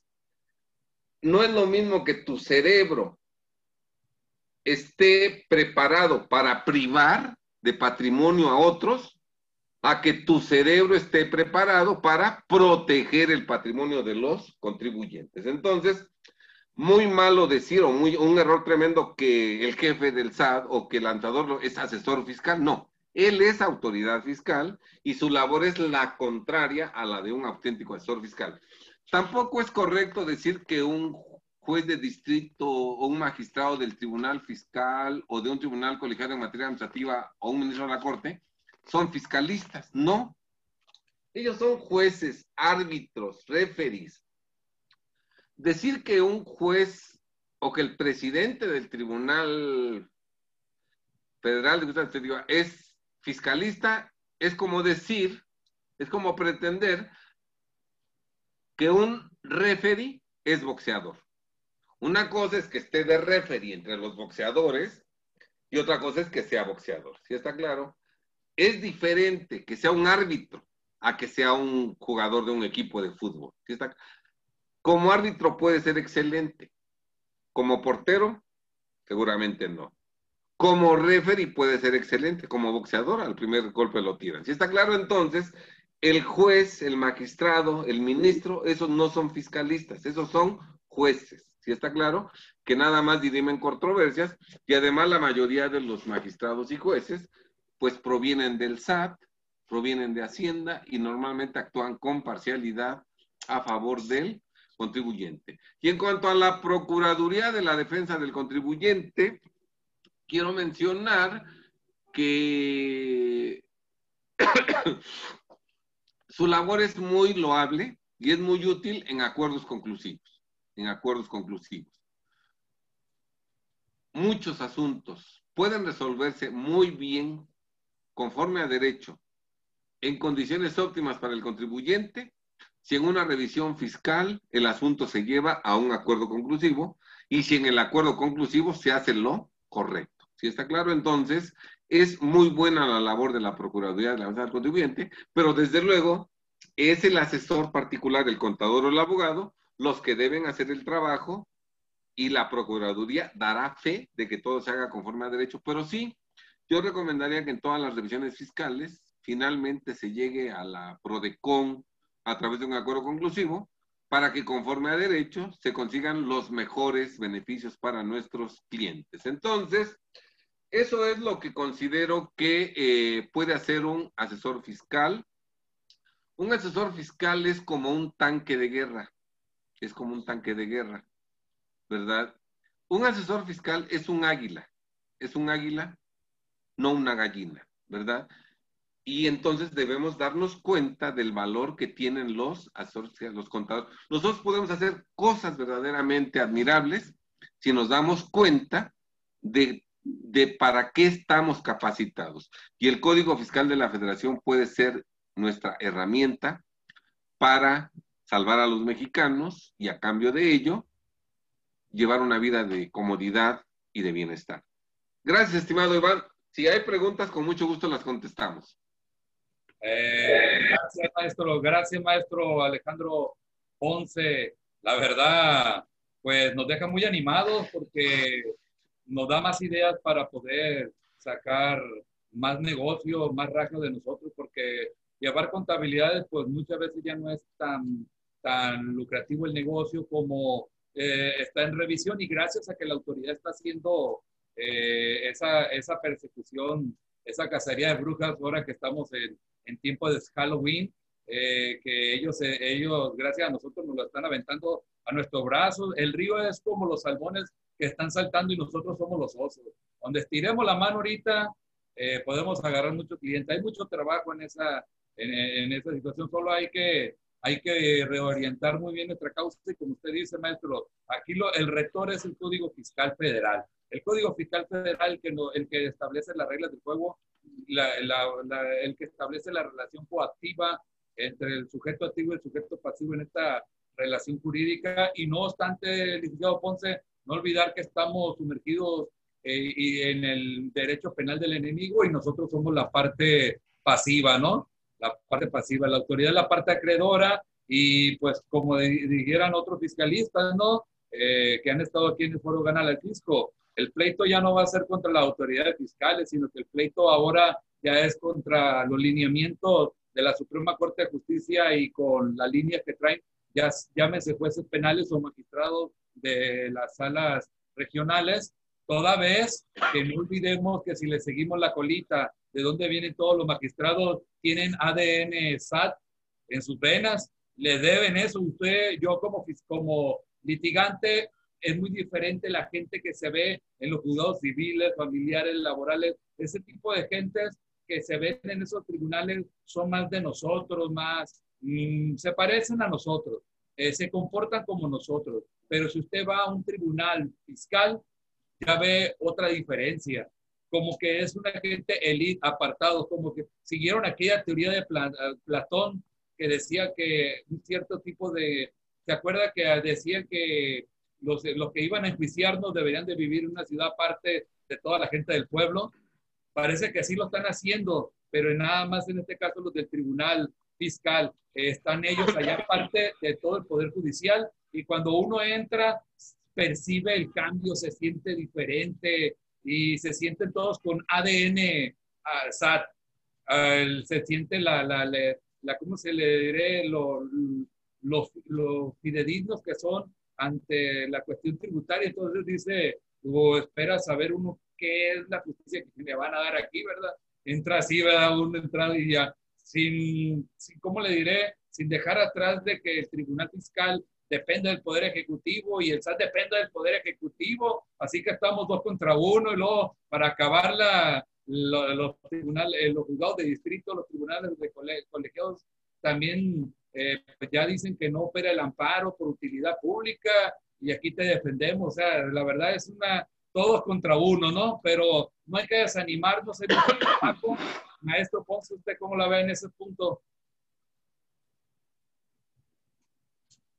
Sí, yo creo que tenemos que, cuando nosotros llegamos a un tribunal, por ejemplo, el fiscal, a una fiscalía general o al Poder Judicial en algún asunto penal, estamos en desventaja. ¿Está prendido mi mic? ¿Sí se oye? Sí, claro que sí. Estamos en desventaja, por eso nuestra labor debe ser evitar llegar ahí. Aquí quiero comentar algo que estoy viendo aquí, y dice aquí, leer solamente el código fiscal es como tener esquizofrenia se escuchan voces de la realidad sin entender por qué el deber ser es tan diametralmente opuesto al ser. Definitivamente no hay peor consejo que el legalismo. Aquí parece ser que la persona manifiesta que, que no es conveniente o que no es lo recomendable leer y conocer el Código Fiscal de la Federación, pero usted me planteó un problema, o Iván. Claro, Y yo no conozco código. Ajá. No conozco código. Pues no sé lo que usted me está planteando, en qué supuestos, de qué artículo encaja. No sé para ese supuesto qué disposición normativa tiene el código. No sé nada de nada. Entonces, ni conozco qué peligros corre usted, ni conozco, menos aún, si no sé qué peligro corre, no sé qué, no sé qué peligro debo evitar, ni qué hacer para evitar ese peligro. No sé si me explique yo. El conocer el Código Fiscal de la Federación ante una irregularidad, nosotros conocemos todo lo que le puede hacer la autoridad al contribuyente. Todo. Y una vez que sabemos todo lo que puede hacer la autoridad al contribuyente, yo puedo eliminar cada una de esas consecuencias. Yo puedo eliminar. Pero si yo no conozco código y usted me cuenta irregularidades, yo no sé qué cosa le puede hacer la autoridad y consecuentemente no sé qué hacer para evitar esos peligros, que, que para empezar desconozco, ¿sí? Entonces, este, yo hablo de, de lo que a mí me ha dado resultado y, en los 44 años que tengo de ejercer la materia fiscal y en los 35 años que tengo en mi despacho, ha sido gracias al conocimiento del Código Fiscal que en todos los casos hemos protegido, defendido y conservado con eficacia el patrimonio, negocios, dinero y libertad de los que... Por eso yo me atrevo a compartir con ustedes esta, esta, esta situación, ¿no? De que el, el, conocimiento del Código Fiscal de la Federación es verdaderamente importantísimo. Dicen que por sus frutos los conoceréis. Yo no sé si habrá alguien que ignore el Código Fiscal de la Federación. Yo no sé si habrá alguien que no conozca código y proteja con eficacia patrimonio, negocios, dinero y libertad de los contribuyentes. No sé. Puede darse el caso, pero yo sí creo que el conocer el Código Fiscal es necesario para poder ayudar a los demás en materia fiscal. Claro que sí, maestro, y recordarles que como abogado que soy, y usted también, maestro, eh, y recuerden a todos los abogados presentes y no me van a dejar mentir, las actuaciones de la autoridad fundamentadas en, en ley. Entonces, eh, eso es un, eso es un derecho humano que tenemos nosotros contemplado en el artículo 16 constitucional. Todo acto de autoridad debe estar fundamentado en ley. Y además, otra cosa, contadores, si la contabilidad no fuera obligatoria y si no nos multaran por no llevarla, pues no la lleváramos. Aquí nomás estaríamos Dios quizá hablando. Lo hacemos porque desafortunadamente la autoridad llega con esos argumentos para aplicarnos multas. Licenciado... Nada más quiero comentar otra cosa, si me permite, o Iván. aquí la misma persona comenta que el tribunal es un órgano autónomo, no pertenece al Poder Ejecutivo. Efectivamente, el Tribunal Federal de Justicia Administrativa es un organismo autónomo que no, sus, sentencias no tienen eh, ninguna influencia sobre ellas el Poder Ejecutivo, pero una cosa es el texto de ley y, y otra muy diferente es la, la imparcialidad del juzgador. Si es autónomo el Tribunal Federal de Justicia, pero desafortunadamente muchos magistrados, muchos magistrados son totalmente parciales a favor de la autoridad fiscal. Y en muchos casos, teniendo la razón el contribuyente, se la niegan. Y hay un mecanismo muy fácil para ellos para denegar la justicia. Muy fácil. Yo hago valer 20 agravios y en cada agravio alego una violación diferente. ¿Sí está claro? Y en esos 20 agravios a lo, mejor, a lo mejor utilicé 60 hojas, 60 cuartillas para 20 agravios. ¿Cómo puede el tribunal? Y lo hace, y tengo ejemplos, y de eso podemos hacer un programa especial en donde yo hable de las experiencias que tengo de la parcialidad y de la ilegalidad con que se conduce el Tribunal Federal de Justicia Administrativa. Este, ¿Cómo pueden ellos echar abajo todo? Simplemente diciendo, por economía procesal, se estudian en su conjunto los 20 agravios. ¿Sí? Y por economía procesal, en tres párrafos, te dicen que no tienes la razón en uno de los 20. Y eran 60 puntos diferentes. ¿Sí está claro? Entonces, eh, una cosa es el deber ser y otra cosa es el ser. El tribunal efectivamente, legalmente es autónomo y sus decisiones deben ser totalmente imparciales. En la práctica no necesariamente es así. Por cierto, Iván, hay una cosa muy importante. Cuando nosotros perdemos un asunto, en definitiva ya, en definitiva, muchas veces como abogados, hoy van, ya no le dedicamos más tiempo. Ya se perdió. ¿Sí? Yo recomendaría a los colegas que cuando perdamos un asunto, estudiemos a fondo la sentencia, aunque ya no haya una instancia posterior. Estudiemos a profundidad y veamos si la ley se aplicó correctamente y si las pruebas se valoraron correctamente. Y si nosotros descubrimos que con mucha frecuencia se descubre eso, que la sentencia se dictó violando preceptos terminantes de la ley o se dictó contradiciendo lo que dicen el caudal probatorio existente en el expediente, en esos casos debemos presentar denuncia penal en contra del juez o de los magistrados o de los ministros que dictaron esa sentencia con base en el artículo 225, fracción sexta y séptima del Código Penal Federal, que contemplan los delitos contra la administración de justicia, ¿verdad? Que se cometen, entre otros casos, cuando se dicta una sentencia definitiva que sea violatoria de preceptos terminantes de la ley o que sea contradictoria, contradictoria con el caudal probatoria que obra en el expediente. Muchas sentencias que dicta el Tribunal Federal de Justicia Administrativa son delictivas. Y convendría presentar las respectivas denuncias porque, aparte de que se sanciona con prisión a los magistrados, ¿sabe qué pena hay? La reparación del daño. Y si por su sentencia yo tuve que pagar 20 millones, me tienen que reparar el daño. ¿Sí está claro? Entonces, no es correcto que cuando el asunto se pierde, ya no hagamos nada, porque somos nosotros, o los que estamos solapando la impunidad de los jueces. Cuando haya una sentencia ilegal, Hay que denunciar a los magistrados y muchas sentencias son delictivas.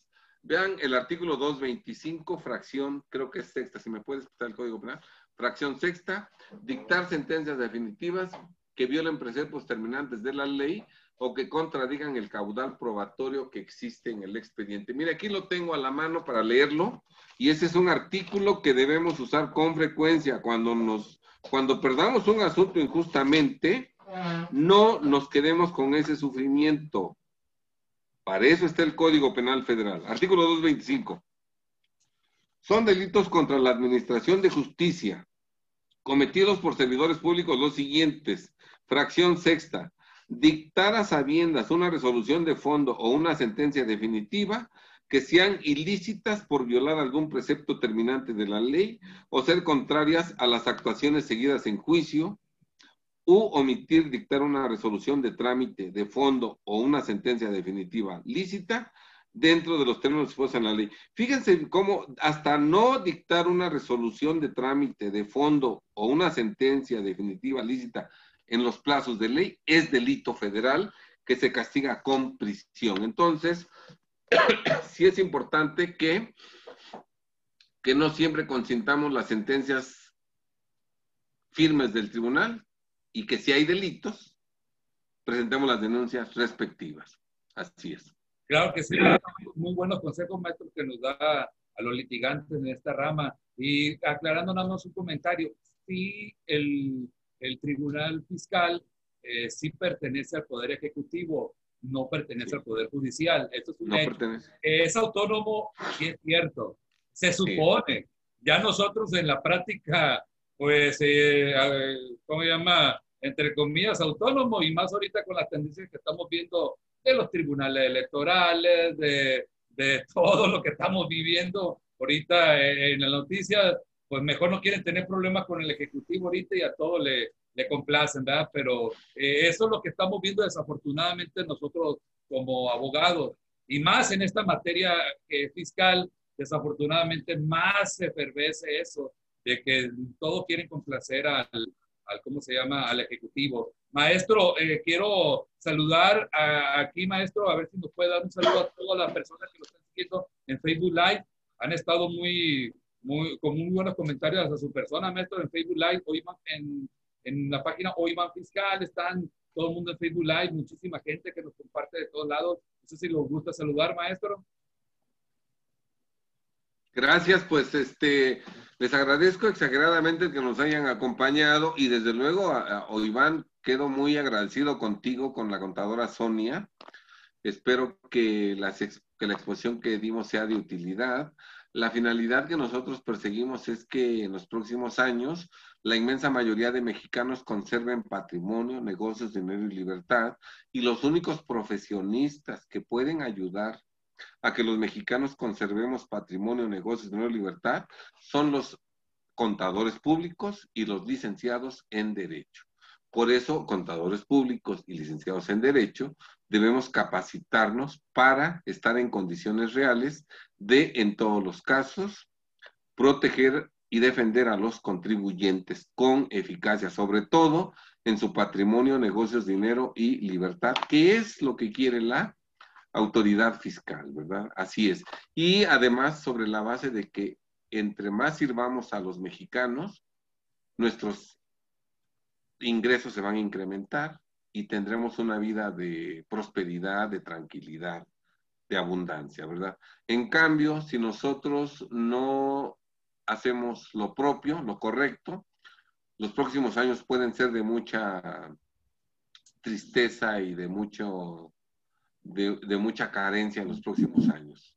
Nosotros tenemos la oportunidad de decir cómo queremos vivir los próximos años. Eh, claro que sí, maestro Ponce. Alguien del grupo que quisiera platicarle aquí directamente al maestro Ponce, hacerle una pregunta. El maestro Ponce está totalmente disponible. Alguien del grupo que, que, guste, abra su micrófono, lo diga, le está felicitando, maestro, todo el chat. Uh, felicitaciones también en Facebook Live.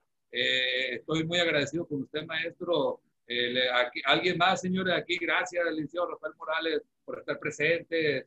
Fer, licenciado Fer, licenciado Rosario, Tenemos muchísimas Gracias. gente aquí. Eh, alguien que quisiera hacer una pregunta al maestro Ponce de Viva Voz, se abra ese micrófono. Eh, le están agradeciendo por la información. Tenemos aquí en el chat, a, por mencionar alguno, a Javier Rodríguez. Gracias por indicarnos cómo debe ser el, los fiscalistas, a Guillermo Soto. eh, eh, dice que si ganamos un asunto podemos solicitar la devolución del pago del individuo. Pues claro que sí, si, si demostramos que ese cobro fue ilegal, podemos solicitarlo y con todo y con recargo de actualizaciones como el artículo 21, así como nos las aplican a su favor, se la podemos aplicar en contra. Hay que recordarle Cierto. licenciado Guillermo Soto, licenciado Javier, para ser abogado fiscalista, aparte de la licenciatura de Derecho, debe ser contador. Pues, pues yo digo que sí debe de traer la práctica de contador. No sé usted, nos están preguntando aquí, licenciado Javier, que si para ser abogado fiscalista, aparte de la licenciatura debe de ser contador. Pues yo pienso que Yo como- creo, Bueno, yo Bueno. creo que siendo abogado, lo que te conviene para ser un fiscalista sería estudiar una maestría en contribuciones. Una maestría en contribuciones y desde luego trabajar de la mano con contadores y aprender mucho de los contadores. Lo Oye. que yo sé de impuestos y de contabilidad, lo, lo sé gracias a los miles de contadores con los que he trabajado a lo largo de 35 años. Son ellos los que me han ido enseñando, aleccionando, ¿verdad? Pero también te puede ayudar mucho el tomar una maestría en contribuciones, una maestría en impuestos. Así es. Claro que sí, maestro. Recordemos que hay para, para ser fiscalista. Y como usted dice, tiene que ser una autodidacta y, y, y siempre estarse manteniendo actualizado, eh, eh, asistir a pláticas como esta, asistir a foros como estos, a las pláticas que va a dar el licenciado Ponce, las que da continuamente, acudir a libros, escuchar a los grandes. Como hoy en esta plática del Foro Fisco estamos escuchando al maestro Alejandro Ponce. Esto es el camino, señores. Preguntar, consultar, sacarnos con la duda, ¿verdad? o- hab- hable. oye, Iván, oye, Iván. Adelante, Romualdo. Gusto Ah, saludarlo. Nada más para hacer una, una, una pregunta al maestro, al maestro Ponce Rivera. ¿De eh, dónde nos acompaña Romualdo? Díganos. de Oaxaca de Juárez, mi estimado Iván y maestro Ponce Rivera. Eh, solamente es una, una pregunta respecto de la... Ya ve que todas las declaraciones fiscales tienen bajo protesta de decir verdad, manifiesto que los datos que contiene la declaración son ciertos. La pregunta es que cuál es su opinión si esa, esa parte que obra en las declaraciones, todas las declaraciones provisionales, anuales o, o informativas que contienen esa parte, cuál es su punto de vista eh, en el sentido de que yo considero que vulnera la garantía o el derecho de presunción de inocencia. Todas las declaraciones que quisiera saber su opinión en materia penal, obviamente. Sí. Pues yo creo que aunque no, aunque no llevar esa leyenda de bajo protesta de decir verdad, si yo estoy enviando una declaración con mi contraseña o con mi firma electrónica avanzada y resulta que esa declaración contiene datos falsos, aunque no dijera bajo protesta de decir verdad, la autoridad podría considerar que en mi declaración consigné deducciones falsas o que declaré ingresos menores a los realmente obtenidos o determinados o que declaré valor taxas o actividades en cantidad menor o que o- engañar a la autoridad en esa declaración. Yo creo que es eh, como hasta cierto punto intrascendente este, el que diga bajo protesta decir verdad, porque si en esa declaración yo declaré menores ingresos, menores, inventé deducciones mayores este, y cometí otros engaños, y todo eso provoca que omita yo total o parcialmente el pago del impuesto, pues aunque, aunque no, aunque no dijera bajo protesta decir verdad, finalmente sí con engaños omití total o parcialmente el, a menos que yo demostrara, ¿verdad? Que alguien robó o que alguien sí me robó la contraseña o, mi- o los datos de mi firma electrónica y él lo hizo, pero en ese caso, bueno, yo tendría que decir, bueno, pero yo presenté esta declaración. esa falsa la presentó la otra persona, pero yo, yo, yo, yo presenté esta declaración que sí es este, correcta. Yo no este, consideraría tan importante el que diga o no bajo protesta decir verdad. Algo que también quería comentar, mi querido Iván y queridos amigos, es que debemos trabajar en mancuerna siempre, siempre, siempre, contadores y abogados. Que el, que el contribuyente debe tener siempre de, de base contadores y abogados. Sigamos el ejemplo de las autoridades fiscales. En el SAT, ¿solamente trabajan contadores? No. En auditoría fiscal, la mayoría son contadores. Pero en recaudación, la mayoría son abogados.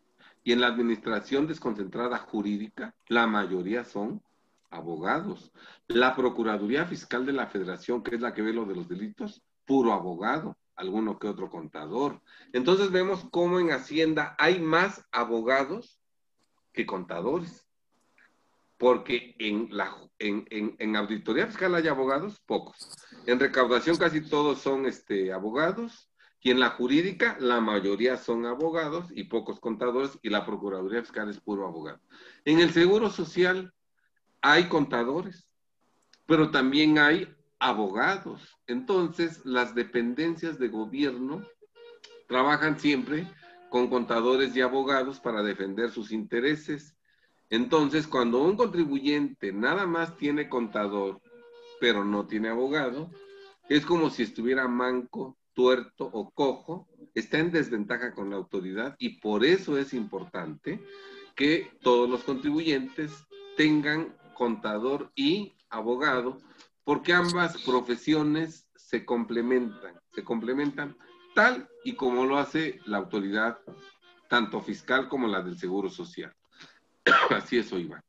Maestro, claro que yo me sumo a lo que usted comenta. Eh, nos comentan, maestro, en el chat de, de, Facebook Live, que siguen siendo muchísimos seguidores, nos comentan eh, quiénes, eh, dónde podemos adquirir su libro, maestro. ¿Dónde lo, o cómo lo podemos adquirir? Porque ya hablamos de él, pero no, no digo dónde.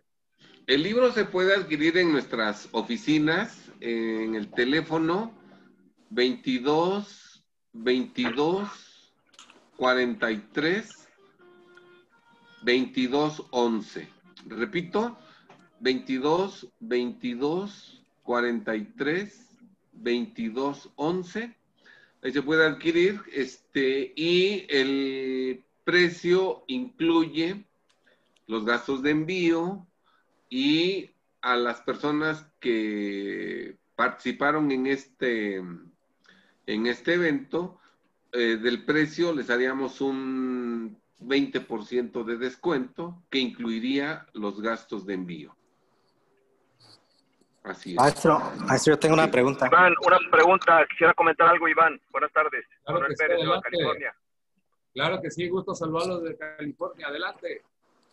Mira, en relación a lo que comenta por ahí el colega de qué pudiera suceder en materia penal eh, cuando tú haces una manifestación, una juramentación de que los datos que estás eh, aportando son ciertos y verdaderos, yo quiero comentar, yo soy, eh, yo estudio la materia penal fiscal, eh, y mi opinión sería en el sentido que no podrían, eh, por esta declaración, no podrían eh, utilizarla o ser utilizada en tu contra, este maestro Ponce, porque en materia penal estaría violando el principio de no autoincriminación. Entonces, el, el hecho de que tú digas que bajo protesta estás declarando información y proporcionando datos al fisco, pues lo haces también bajo otro principio en materia civil de, de, la eh, manifestación de buena fe, ¿no? Acuérdate que la buena fe se presume, entonces yo sí considero que eh, en un momento dado este, esta declaración no puede ser utilizada en tu contra porque violaría el principio de la no autoincriminación, nada más. Sí, yo, yo, yo por eso creo que no es tan importante el que diga o no ese señalamiento. Vamos a poner un, un ejemplo, miren. La autoridad ya vio la declaración del impuesto sobre la renta del ejercicio del contribuyente y ya vio que declaró en ceros. Y la autoridad ya vio en su repositorio todos los comprobantes fiscales que expidió en ese año el contribuyente y los que le expidieron. Ya tiene en su poder los estados de cuenta bancarios, ya tiene todo en su poder, ya tiene toda la información. Entonces, lo que hace la autoridad es este, emitir una visita, un orden de revisión de gabinete o una visita domiciliaria. Y en ambos casos, lo primero que le va a requerir al contribuyente es preguntarle, ¿ya presentó usted su declaración del ejercicio del 2017? Sí, sí, ya la presenté. ¿Podría usted darme una copia de esa declaración? Y entonces entregan la declaración en ceros. Aparte de que esa declaración fue presentada con la contraseña o con la fiel del contribuyente, adicionalmente él es el que proporciona ese documento. Ahora vamos la autoridad a revisar la veracidad del contenido de, esos, de esa declaración, ingresos cero, y la autoridad exhibe estados de cuenta bancarios, CFDIs de ingresos. Ahí no, no es que haya una presunción o no, sino que ya hay pruebas, pruebas que demuestran que se engañó a la autoridad en la declaración del impuesto sobre la renta. ¿Sí está claro? Nosotros tenemos un libro, nosotros tenemos un libro que, se, que se llama este conductas que tipifican defraudación fiscal y en cada una de las 22 conductas que tipifican defraudación fiscal señalamos cuáles son las pruebas que va a aportar la autoridad para demostrar la comisión del delito, ¿verdad? Entre ellas, estados de cuenta, facturación, etcétera, etcétera, ¿verdad? Dígame, abogado, por favor.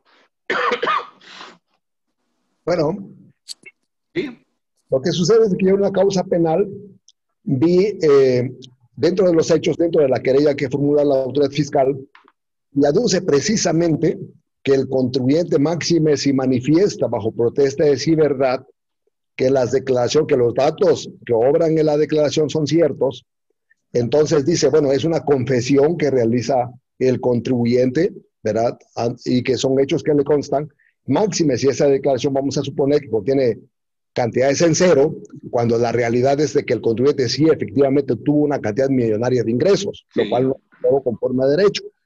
Entonces, ahí es donde yo estaba viendo, digo, bueno, entonces, efectivamente, desde mi punto de vista, violaría el principio de no auto, autoincriminación, como dice el colega, el compañero, y también la presunción de inocencia.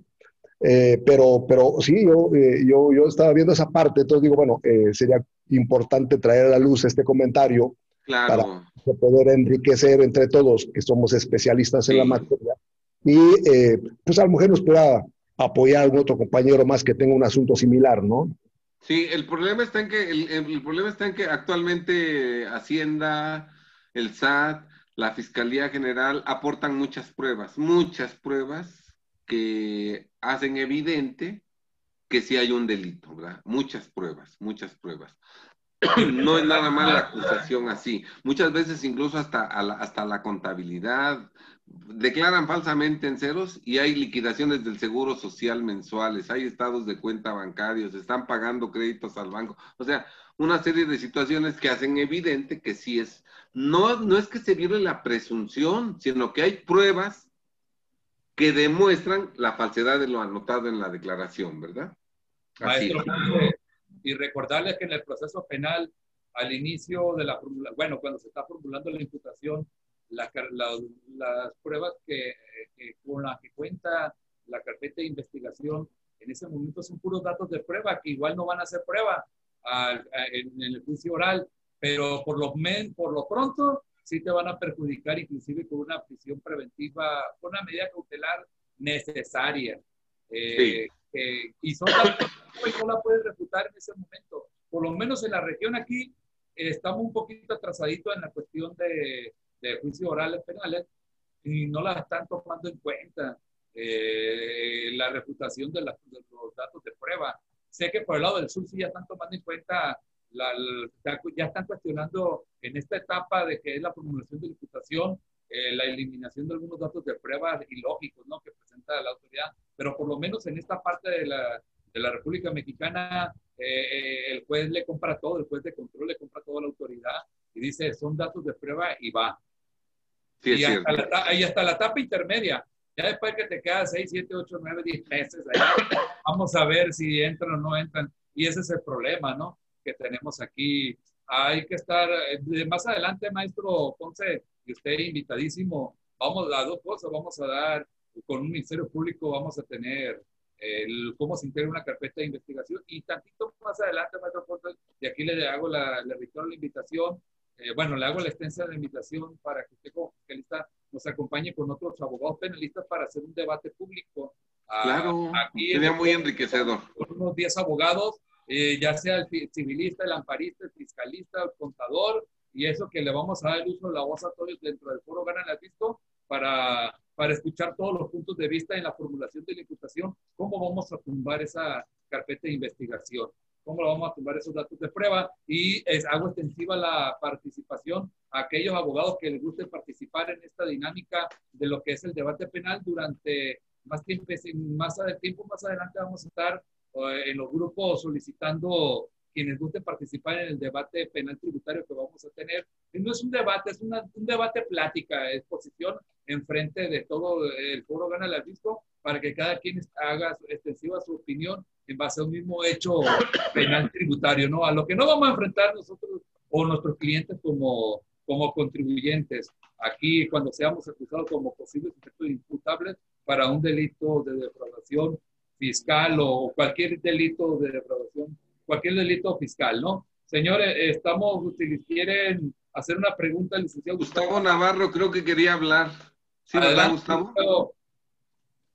Sí, así es. Este, muchas gracias al, colega este, Iván por la, por la atención. Este, licenciado Alejandro, eh, yo tengo una, una, inquietud. Usted en su libro y, casi la mayoría de las charlas hace mucha referencia a la, eh, a la regularización de, de, los, de los contribuyentes y hace mucho hincapié cuando estos no tienen la liquidez, cuando no tienen la solvencia para solventar o para pagar más que nada sus, sus impuestos que están, que están adeudando. Y creo que esto lo vamos a ver eh, sobre todo en este tiempo de, crisis, de pandemia, eh, que muchos contribuyentes pues básicamente eh, han visto reducido su ingreso o prácticamente han perdido sus negocios a causa de esta situación.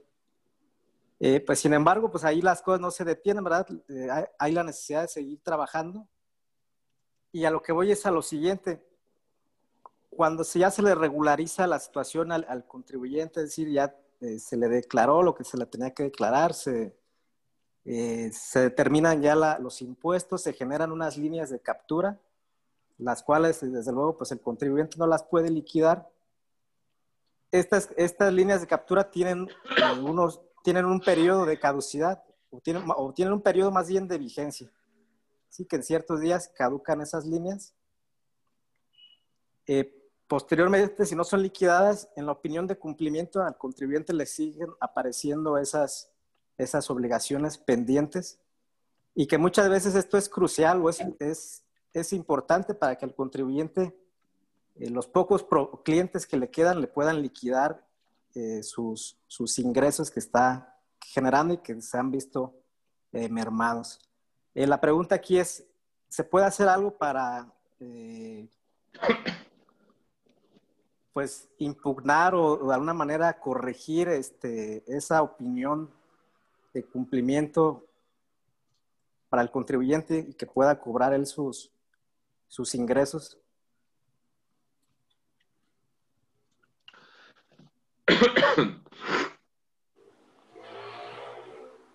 Cuando cuando se toma la decisión extrema de corregir a un contribuyente, aun cuando no se puedan pagar los impuestos, ¿verdad? Prácticamente se está tomando la decisión de que ese negocio ya no siga operando. Entonces, cirugía mayor es hacer un cambio radical Y no sería posible que si estamos regularizándolo sin pagar impuestos siguiera operando. No, porque no, no es posible. Tendría que ser una, esa es una última solución, una solución extrema y daría lugar a, a una serie de decisiones eh, que obviamente no son compatibles con que el contribuyente siga operando. ¿Sí? Así es. Es una cirugía mayor, es algo extremo, es algo, es algo radical, ¿no? En, definitiva, en definitivamente no es compatible una cosa con otra. No, no es compatible, no puedes hacer eso. No, es, es, eso de regularizarte sin pagar es porque debes millones y no tienes para pagar. Y no tienes. ¿Sí está claro? Entonces, bueno, se toma esa decisión. Pero es una decisión que implica que el contribuyente ya no va a seguir trabajando, operando. Pero ahí viene el problema. ¿Cómo sin operar lo mantienes bien? Muy complejo. Sí, sí, Muy complejo. Es algo ya Gracias. de cirugía mayor. Así es. Contadora Rosario, contadora Rosario levantó la mano. Adelante. Active su micrófono, hágale la pregunta. Sí, bueno, bueno, ¿me escucha? Bueno, bueno. Sí, dónde. Hola, Rosario. Hola, licenciado, muy buenas tardes. Excelente exposición. Bien, gracias a Dios. Mira aquí, eh, para preguntarle, tengo, bueno, un, detalle de una con respecto al anual que comentaba usted. Eh, en especial una empresa que estoy manejando, eh, ya vamos a hacer casi nueve meses que no podemos mandar la anual de del año pasado y hemos estado yendo al SAT a ver ese punto, porque sus ingresos no se están precargando, porque este año fue todo automático. Y estamos mandando aclaraciones y estamos yendo constantemente precisamente por el detalle de que su sistema del SAT no nos está dejando mandarla, porque no nos deja ni ponerlo manual, porque ya es automático. Entonces, ¿qué nos dice el SAT? Espérate, espérate, espérate.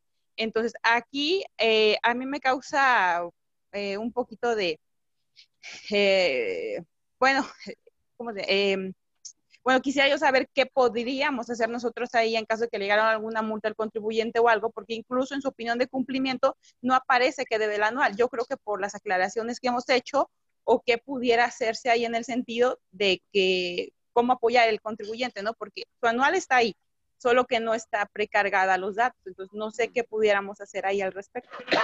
Híjole, pues yo creo que me habla usted por teléfono en particular para asesorarla, porque para asesorarla necesito más información, tengo que hacerle preguntas, que usted me dé la información y más preguntas, hasta que en conjunto encontremos la respuesta adecuada. Esa ya es como consulta, ¿eh? No es pregunta. Parece. Correcto. Sí, hay, hay que distinguir entre consulta, porque ahorita nos pondríamos a hablar usted y yo en público, y los demás se aburrirían. Claro, ¿de dónde nos acompaña Rosario? De Chilpancingo de los Bravos Guerrero. A Querida ver, amiga. Hasta Acapulco. Por aquí Hasta el rumbo. Por aquí rumbo. está como a una hora de, de Acapulco. Qué chulada, qué chulada.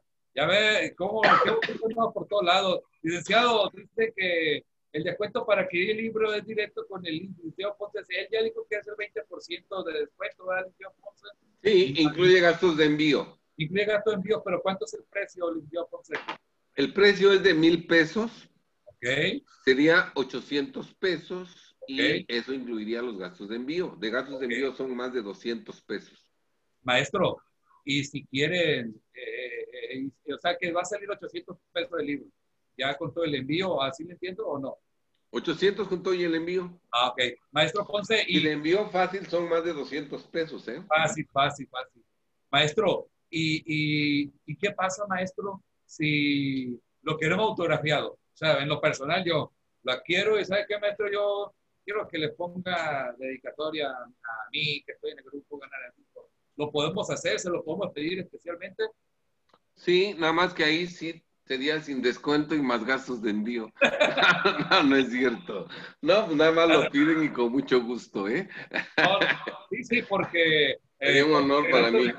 Integrante de Gana de Fisco, me gustaría, y bueno, como profesionista y integrante de Gana de Fisco y servidor, me gustaría tenerlo aquí el libro atrás de mí, eh, leerlo y todo, y pues qué mejor que yo conozca al autor, ¿verdad? Y que he convivido con el autor, que la oportunidad es esa, maestro Ponce. Gracias, Iván. Con mucho gusto sería así, ¿eh? Es un excelente libro, ¿eh? Un excelente libro. Yo aquí lo tengo conmigo, está. Ah, gracias. Sí, sí. Que lo muestre, ¿dónde Este, lo tiene? ¿Dónde está? Aquí está. ¿Quién Aquí es? está. ¿Quién es?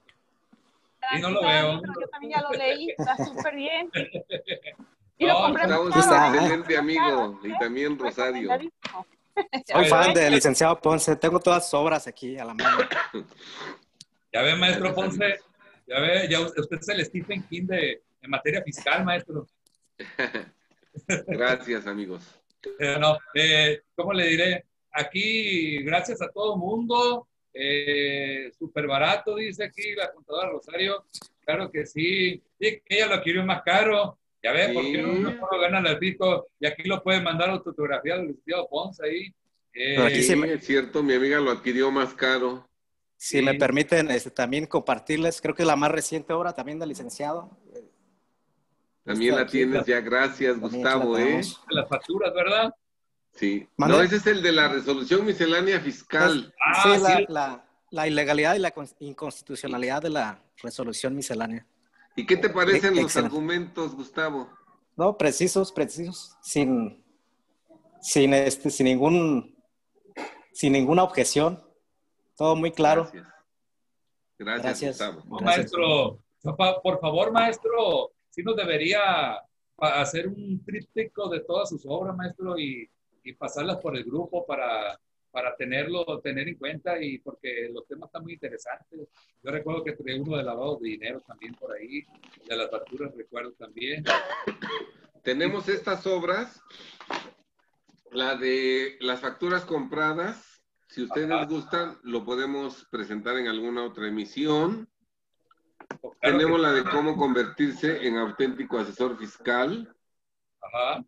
Tenemos el de conductas que tipifican defraudación fiscal. Y tenemos el más reciente, que es el de análisis jurídico de la resolución miscelánea fiscal, su ilegalidad e inconstitucionalidad, ¿verdad? Muy bien, maestro. libros los podemos presentar con ustedes si gustan. Claro que sí, maestro. No, pues nosotros invitaí, eh, eh, gustosos de tenerlo aquí, ¿verdad que sí, Foro? Vamos a ver cuándo lo podemos invitar para que nos muestre el libro de las facturas, ¿verdad, maestro? El que nos comenta. Con mucho gusto, con mucho Yo gusto, creo estaríamos. dejándolo para el siguiente mes, maestro, yo creo, ¿no? ¿Eh? Vámonos dejando para el siguiente mes o cuando usted pueda tener agenda. Usted me dice cuándo y con mucho gusto podemos hablar de ese tema tan importante, ¿eh? Claro que sí, maestro, me gustó mucho que ahorita nos esté mostrando todo su trabajo. A mí me gustó mucho el de la traducción fiscal ahorita que lo vi. No, la, la verdad, muy buenos temas, muy buenos libros, y sobre todo que toca profundidad y detalle. Son libros muy particulares, no, no son temas muy genéricos, muy particulares que poca gente se ha animado a escribir sobre estos puntos porque la, con toda la experiencia que usted tiene, la que se nota en, eso, en estos libros, ¿verdad? Entonces, tenemos ahí mucha experiencia ahí, el maestro. La- maestro, eh, ¿algo más que pudiéramos agregar, maestro? Pues yo, yo sé que la forma de eh, trabajar eh, que tenemos en el despacho, la forma de, de manejar los asuntos, de manejar todo,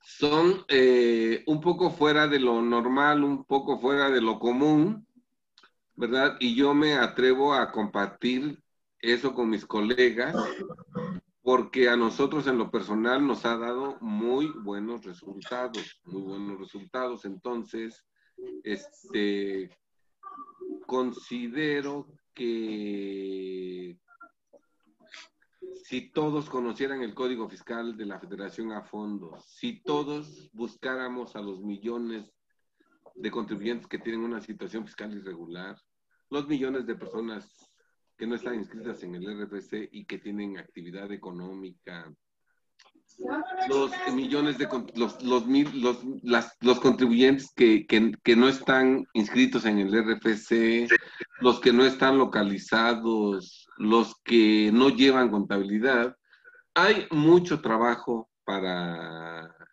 para todos nosotros y podemos lograr muchos beneficios para nuestros clientes para que conserven su patrimonio, sus negocios en operación, su dinero y su libertad. cada vez que un contribuyente cierra sus puertas, muchas personas son afectadas. Los trabajadores, sus familias, sus proveedores, obviamente la familia del contribuyente. Entonces, creo que Dios nos, a los que nos ha dado la oportunidad de ejercer estas profesiones, contador y abogado, nos ha dado una oportunidad de servir en grande manera a nuestros semejantes al conservar los negocios, las fuentes de trabajo, las fuentes de empleo. Yo lo veo más que como una profesión, como una misión, como una misión de vida, que ayudemos a que los mexicanos tengan el sustento, tengan el trabajo, ¿verdad? Y Dios, que no se queda con nada, si nosotros, contadores y abogados, ayudamos, ayudamos a sus hijos para que tengan niveles de vida decorosos, adecuados, ¿verdad? Dios nos los va a compensar con creces. Así es que yo veo que nuestra profesión, contadores y abogados, más que ser un negocio, es una misión y es una verdadera oportunidad de servir a los demás logrando que todos tengamos el sustento, el ingreso y la forma de llevar una vida digna de seres humanos. Así lo veo hoy, Iván. No oigo. Muchísimas gracias, maestro Alejandro Ponce, por estar aquí con nosotros en este Gánale al Fisco. Muchísimas gracias a todos ustedes por darse cita con nosotros en el foro Gana la Fisco.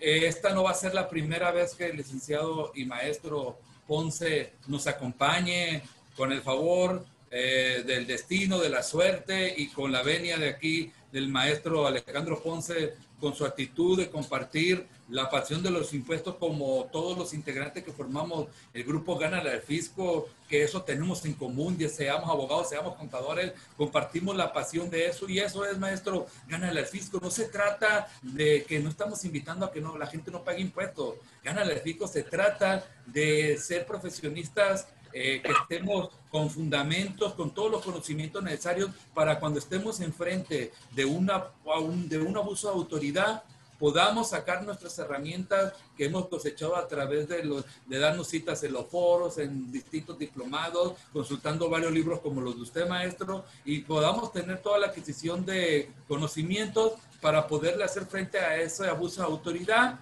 y en favor de nuestro contribuyente, inclusive de uno mismo, y ahí sí, maestro, ganarle al fisco. Este es el nombre de Gánale al Fisco de nuestro grupo. Y este es el foro, Gánale al Fisco. Yo, licenciada Sonia, ¿algunas palabras que tenga aquí? Pues nada más este, reiterarles el agradecimiento al licenciado Alejandro por apoyarnos con esta plática. En lo personal, pues muchísimas felicidades, excelente. Eh, y pues sí me interesaría también adquirir su libro.